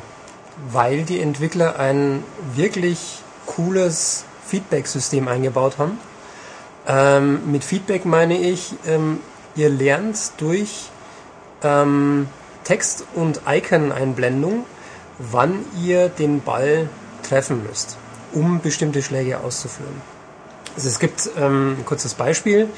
Ähm, wenn ihr einen Ball schlagt, dann habt ihr eine Einblendung, ob ihr mit dem Schlagen zu früh, zu spät oder auch vielleicht unter Umständen perfekt ähm, vom Timing her wart. Ähm, wenn ihr einem Powerschlag, das erklären wir vielleicht gleich nochmal, was Powerschlag und die anderen Schläge sind. Wenn ihr einen Powerschlag ausführt, dann füllt sich ein roter Kreis. Ähm, der wird immer größer und wenn er eine bestimmte Größe erreicht hat, dann wird auch ein Powerschlag mit der ähm, größten Stärke ausgeführt. Ähm, es gibt ein weiteres ähm, optisches Merkmal und zwar einen, ein Zielkreuz, was anzeigt, wohin euer Schlag ähm, gehen wird und wo auch der Ball vom Gegner bei euch aufkommt. Das habe ich aber sehr schnell ausgeschaltet, weil, weil ich das albern fand. Die anderen mag ich gern, aber das ist wie der, die von dir so gern als Deppenlinie bezeichnete Rot-Grün-Streifen in modernen Rennspielen, wo man den entlang zu fahren hat. Genau. Das fa- fand ich albern, wenn ich quasi vorher schon weiß, wo mein, Geg mein Schlag oder wo der Schlag des Gegners hingeht. Aber es hilft auf jeden Fall. Also Auf alle Fälle. Also wie gesagt, mein Rat, ähm, auch wenn es vielleicht ein bisschen an der Ehre kratzt am Anfang, ähm, die Hilfen auf jeden Fall aktiviert lassen und die ersten paar Stunden damit spielen. Meinetwegen auch die, das, dieses Zielkreuz ausschalten, ist ja kein Problem, das kann man ja gerne machen. Aber die anderen beiden Sachen auf jeden Fall aktiviert lassen, damit man ein Gefühl bekommt, wann man den Schlag ansetzen sollte. Es gibt zwei Grund, äh, für, also grundverschiedene Schlagarten. Das ist einmal der Powerschlag und einmal der platzierte Schlag. Ähm, Powerschlag wird ausgeführt, indem man relativ lange den Knopf gedrückt lässt. Den man möchte. Also man kann mit Slice, mit Topspin, mit normalem Genau. überall Powerschläge machen. Genau, man kann mit, mit ähm, auch Lob kann man Powerschlag machen. Das ist halt dann Ähm, ein besonders guter Lob quasi, Genau. besonders guter, weiter, flotter Lob. Genau, der geht dann besonders gut an die Linie und ist auch besonders schnell. Ähm, eben, man kann mit, mit allen Schlagvarianten, die einem zur Verfügung stehen, einen Powerschlag machen. Wie gesagt, lange auf dem Button bleiben. Ähm, wird angezeigt durch einen roten Kreis, der sich füllt. Ähm, zweite Schlagvariante sind die platzierten Schläge. Da funktioniert es genau umgekehrt. Man muss im richtigen Moment wirklich ganz kurz nur die Taste drücken. Und dann äh, auch wieder auf alle Schlagvarianten angewandt, ähm, führt der, der Spieler einen richtig platzierten Ball aus. Der kann dann nahe an die Seitenlinie gehen, nahe an die Grundlinie gehen, wie auch immer, weil man kann ja natürlich auch noch einstellen, wie weit man den, den schlagen will. Drückt man nach vorne Richtung Netz, ähm, wird es ein langer Ball, drückt man vom Netz weg, ähm, dann wird es eher ein kurzer Ball. Und ähm, man muss auch sagen, wenn man das Timing perfekt erwischt, dann sind die auch flott. Also es Die sind, sind keine. Power-Kracher, aber sie sind echt schon flott, sodass man, wenn man es gut beherrscht, auch so einige Ballwechsel dominieren kann. Genau. Also die, äh, ein Wort noch zu den, zu den Schlagvarianten. Die Superschläge, die man aus den Vorgängern kannte, die über die Schultertasten ausgeführt worden sind, die gibt's nicht mehr. Ähm, Finde ich sehr positiv, weil ähm, wenn man das einmal heraus hatte, ähm, wie lange man das drücken muss, dann hat man eigentlich nur noch mit, mit diesen Ja. Powerschlägen gespielt und dann war es irgendwann mal öde. Das ist richtig. Weil ähm, wenn sich dann zwei gleich starke begegnet sind, dann macht es halt bam, bam, bam, bam, bam und Pong Ja. nennt sich das da. Pong nennt sich das dann, genau. Ja. Das wäre dann Virtual Tennis quasi gewesen. Und das wollen wir ja nicht. Wir wollen ja ein besseres Spiel als Virtual Tennis haben. Und Äh, Was er übrigens sagt, äh, obwohl er Virtual Tennis 4 ja noch nicht kennt. Das ist richtig. ja, aber ich glaube nicht, dass sich bei Virtual Tennis irgendwas ändern wird. Schauen wir Was mir mal. auch Herr Schmid schon erzählt hat, weil er hat es auch schon ein bisschen gespielt. Ja, ja. Ich Ähm, zweifle, ob das äh, Topspin toppen kann. Genau. Äh, Was ich sagen muss, was ich nur ungern zugebe, aber also Olli hatte die Karriere durchgespielt, das kann ich so sagen. Dann ähm, habe ich das Spiel angefangen zu spielen, hab's an einem Abend zwei, drei Stunden gespielt. Ich fühlte mich gut und stark und meinte am nächsten Tag zu ihm, dass ich ihn jetzt wohl schon schlagen würde. In meiner Einschätzung, dass ich ja in Sportspielen eigentlich schon der Beste hier bin. ich sage ja in meiner Einschätzung. Und dann ging ich mit einem, aber das Gagfeuerwerk hier. einem guten Gefühl daran. Und dann zeigte mir der Olli leider, dass er in den XYZ Stunden der Karriere was gelernt hatte. So was, aus. was positiv für das, was für das Spiel spricht. Ja, ist genauso wie bei einem guten Prügelspiel, meinetwegen Street Fighter 4. Ähm, Leute, die sehr, sehr lange üben, das dann irgendwann sehr, sehr gut können und ähm, die bügeln Anfänger einfach nach Strich und Faden. Wobei ich natürlich weit über den Skill seines Anfängers bin. Das muss Ja, ja, also natürlich. Das muss man hier schon sagen. Schließlich bin ich, ähm, habe ich King 6 zu 0 besiegt damals, Virtual Tennis 1. King Ja. 6 zu 0, ohne dass er einen Spielball hatte. Ja. Ja. Aber jetzt bist du gegen Kong dran gekommen. Genau, da hatte ich dann dann wenig. Chancen. Ja. Ähm, was ich aber finde, weil Olli ja meinte, ähm, die Superschläge aus den Vorgängern, die waren ein bisschen viel. Wenn man das Timing mal drauf hat, dann äh, läuft es von alleine. Ich finde auch diesmal, mir persönlich wird ein bisschen zu viel Fokus auf das Timing gelegt. Ähm, es ist eben schon sehr wichtig, dass man lernt, wann man einen Schlag denn zu treffen hatte, hat. Ähm, mir erscheint es manchmal wichtiger, als dass ich mit dem linken Stick überhaupt noch steuere, wo ich ihn denn hinschlage. Ähm, ich habe es nicht so lange gespielt wie er, also hat er vielleicht recht Herr als ich, aber ein bisschen zu viel Fokus ist mir Vielleicht eben hat er auf auch mehr. Linke. Ähm, genau, mehr Linke, genau. Ähm, also da kann ich nur dazu sagen, ähm, es kommt sehr drauf an, mit welchem Charakter man spielt. Also ich werde es gibt. Wo fangen wir denn an? Fangen wir mit den Charakteren an oder mit den Spielmodi? Machen wir es erst mit den Charakteren noch. Ähm, je nachdem, ähm, ob der ähm, Sportler in der Lage ist, extreme Crossbälle zu schlagen oder nicht, oder wie seine generelle Spielweise abgebildet ist, ähm, klappen ja, extreme Crossbälle besser oder schlechter oder funktionieren gar nicht. Ähm, und das kann man auch feststellen, wenn man die Karriere spielt, ähm, was für mich der, der Kern des Spiels ist. Die Karriere dauert sehr lange, ähm, fängt sehr, sehr leicht an, wird dann späterhin Sehr, sehr schwer. Sehr, sehr schwer, äh, wenn man dann zu den Grand Slam Turnieren kommt. Auch da in der Karriere bastelt man sich selber einen Spieler und kann dann später durch Erfolge in Turnieren und in Vorbereitungsspielen selbst entscheiden, wo man bestimmte ähm, oder welche Attribute man stärkt durch seine ähm, gewonnenen Punkte. Also dann kann ich selber festlegen, ich will jetzt einen Spieler haben, der extrem gut auf der Vorhand ist, der sehr, sehr gut aufschlägt und der vielleicht extrem schnell ist. Also Talentpunkte verteilen. Einfach. Genau. Das, ja. Das kann ich dann selber entscheiden. Ähm, und kann dadurch natürlich mir auch einen Spieler basteln, der zum Beispiel mit der Vorhand alles weghaut, was es nur gibt. Ja, ich meine, grundsätzlich gab es das ja in früheren Topspins oder Virtual Tennis schon auch. Man macht mehr, man macht Minispiele XY, das Aufschlag trainiert, mein Aufschlag wird besser. Oder so, aber diesmal mit diesem Genau, Trainersystem. jetzt gibt es natürlich hier einen, jetzt einen kommt. Clou, was wirklich ähm, für mich ein Motivations...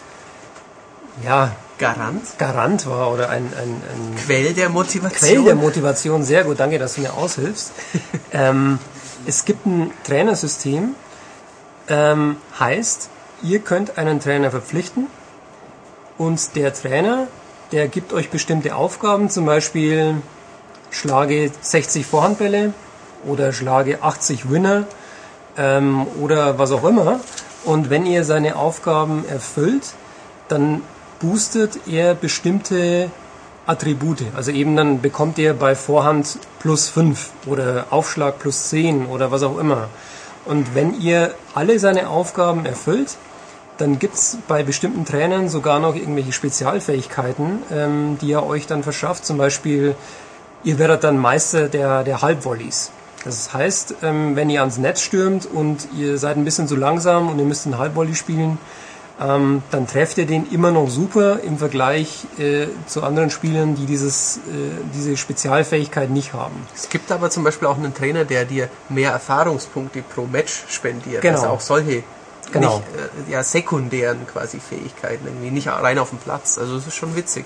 Genau, und ähm, da kann man wirklich sehr, sehr tief einsteigen, zumal es, ich habe jetzt die Trainerzahlen nicht gezählt, aber es gibt dann auf verschiedenen Stufen, äh, Bronze, Silber, Gold, ähm, ich glaube jeweils zehn Trainer oder sowas. Und allein die mal anzuschauen, was denn die oder welche Werte die äh, von, von dem selbstgebauten Athleten ähm, boosten, das macht schon Spaß und dann natürlich die einzelnen Sachen zu erfüllen. Zumal man im Turnier jederzeit dann auch den Trainer wechseln kann. Die ähm, gewonnenen Punkte, äh, die man bei einem Trainer mal erspielt hat, die bleiben da. Das heißt, man kann von einem voll aufgepowerten Trainer, ich nenne ihn jetzt einfach mal so, zum nächsten voll aufgepowerten Trainer wechseln und dadurch seine Werte verändern. Äh, Aber wichtig ist verändern. Man, man ist nicht so, dass man die Werte 50 und 50 hatte. Der erste Trainer gibt 5 bei Wert A dazu.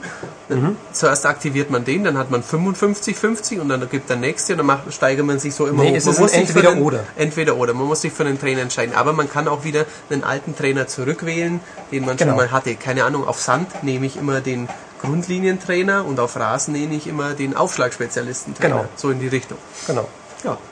Also wie gesagt, das war für mich also sehr, sehr coole Neuerung, hat mich total überrascht und auch extrem motiviert. Ähm, und ja, das hilft einem auch sehr weiter, wenn man in der Karriere irgendwo mal feststeckt und ähm, keine Ahnung, eben auf Sand oder sowas kein Land sieht, dann sollte man sich vielleicht einfach mal einen Trainer nehmen, der die Grundlinienschläge verbessert unter Umständen und äh, dann nochmal neu im Turnier durchstarten. Ja. Ja. Was gibt's noch zu erzählen? Ähm, Move Controller. Ah, der Move Du Controller. machst den Move Controller, ich mach die Wii-Version. Okay, machen wir so. Ähm, die Move-Steuerung ähm, schwankt zwischen ist drin und ist für die Tonne.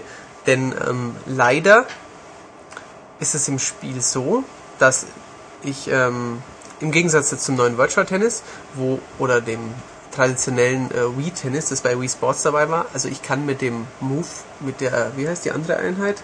Die, die Navigationseinheit. Navigationseinheit, die nehme ich beide. Also ich nehme die Navigationseinheit in die linke Hand und ich bewege damit meinen Spieler. Das ist gut. Aber das Schlechte ist, ich entscheide damit auch, wohin ich schlage und nicht der Move-Schwung. Und da sage ich ganz ehrlich, dann hätten sie es auch weglassen können, weil nur damit ich mit der Hand wackel, egal ob ich ähm, ja, in welche Richtung ich den Ball schlage, das finde ich schwach. Das erkennt nämlich nur, ob ich einen Topspin, einen Flat oder einen Slice spiele. Ja, also es Nee, gab nicht mal der Slice, der wird sogar noch per Trigger, glaube ich. Ja, Es, also, es gab hier ein sehr schönes Bild, äh, dass Matthias windmühlenartig seinen Arm durch die Gegend schwang und äh, er damit jeden Ball traf. ja.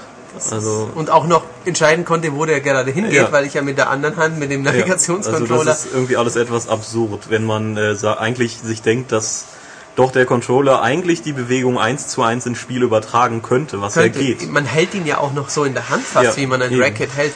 Das hat definitiv Grand Slam Tennis von EA, wo Wii Motion Plus unterstützt, sie erheblich besser gemacht. Und zum Beispiel ein, äh, wie hieß es, The Fight hat gezeigt, dass sowas möglich ist. Ja, von links oben nach rechts Ja, unten, dass sowas erkannt werden kann.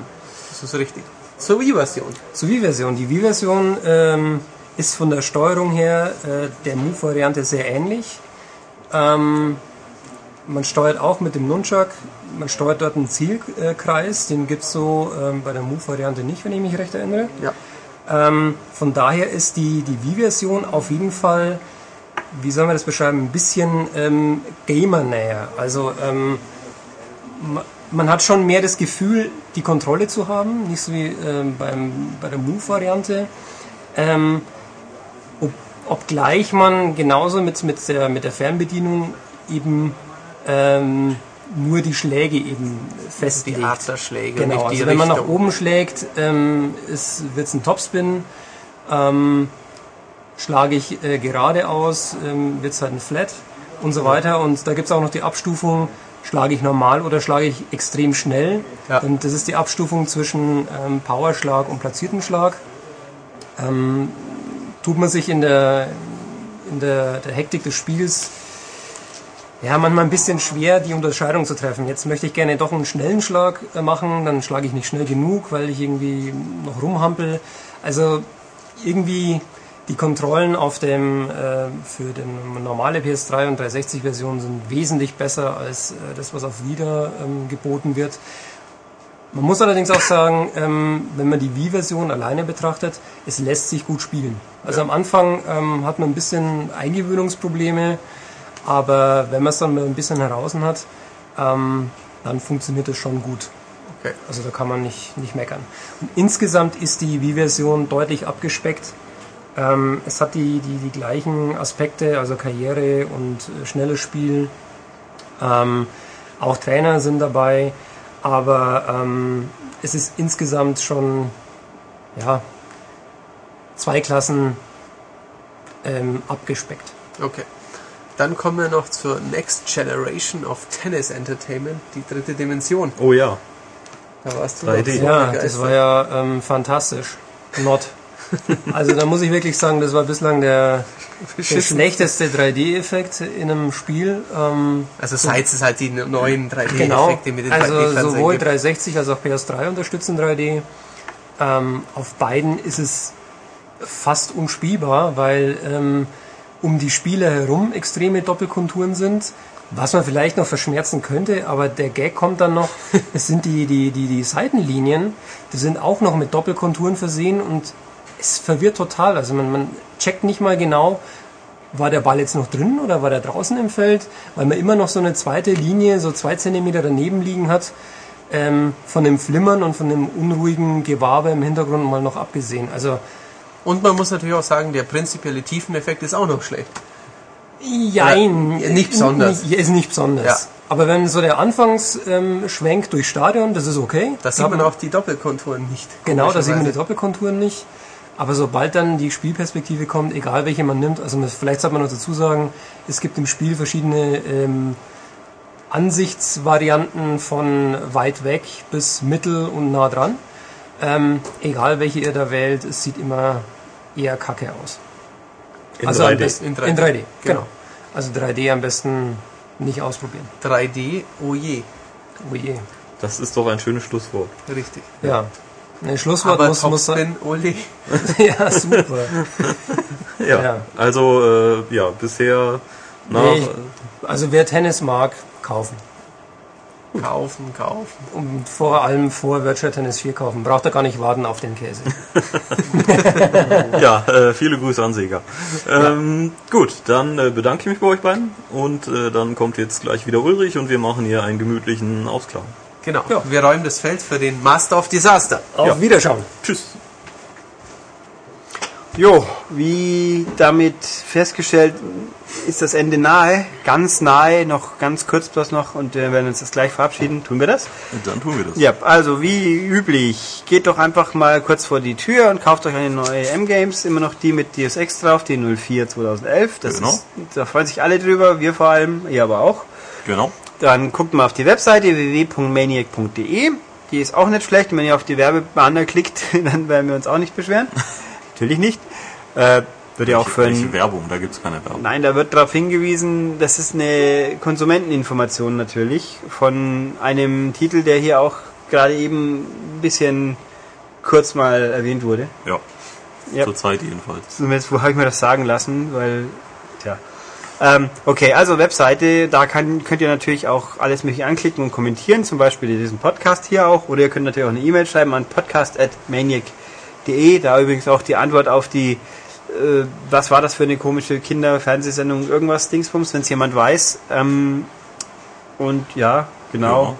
Und sonst eigentlich, ach so, nächste Woche, weil mir irgendjemand gefragt hat, nächste Woche kommt ja so ein komisches Dings raus, was man unterwegs spielen So kann. ein Klappdings. Ja, da werden Ja. wir mutmaßlich ein bisschen was Eins, drüber ein, sagen. zwei Worte drüber verlieren. Das kann schon passieren. ja, ich denke auch. Also ich würde mal sagen, nicht über jedes Spiel, was dafür gibt, aber zumindest mal werden wir die interessanteren mutmaßlich rauspicken ja, tun. Das glaube ich auch. Und wenn alles gut geht, habe ich noch jemand als Gast anorganisiert, den wir auch schon lange nicht mehr gehört haben. Aber gucken wir mal. Und ist noch nicht eingetopft, eingetütet aufgenommen, aber angedacht zumindest. Mhm. Okay, gut. Also dann bis nächsten Freitag. Ja, tschüss. Tschüss.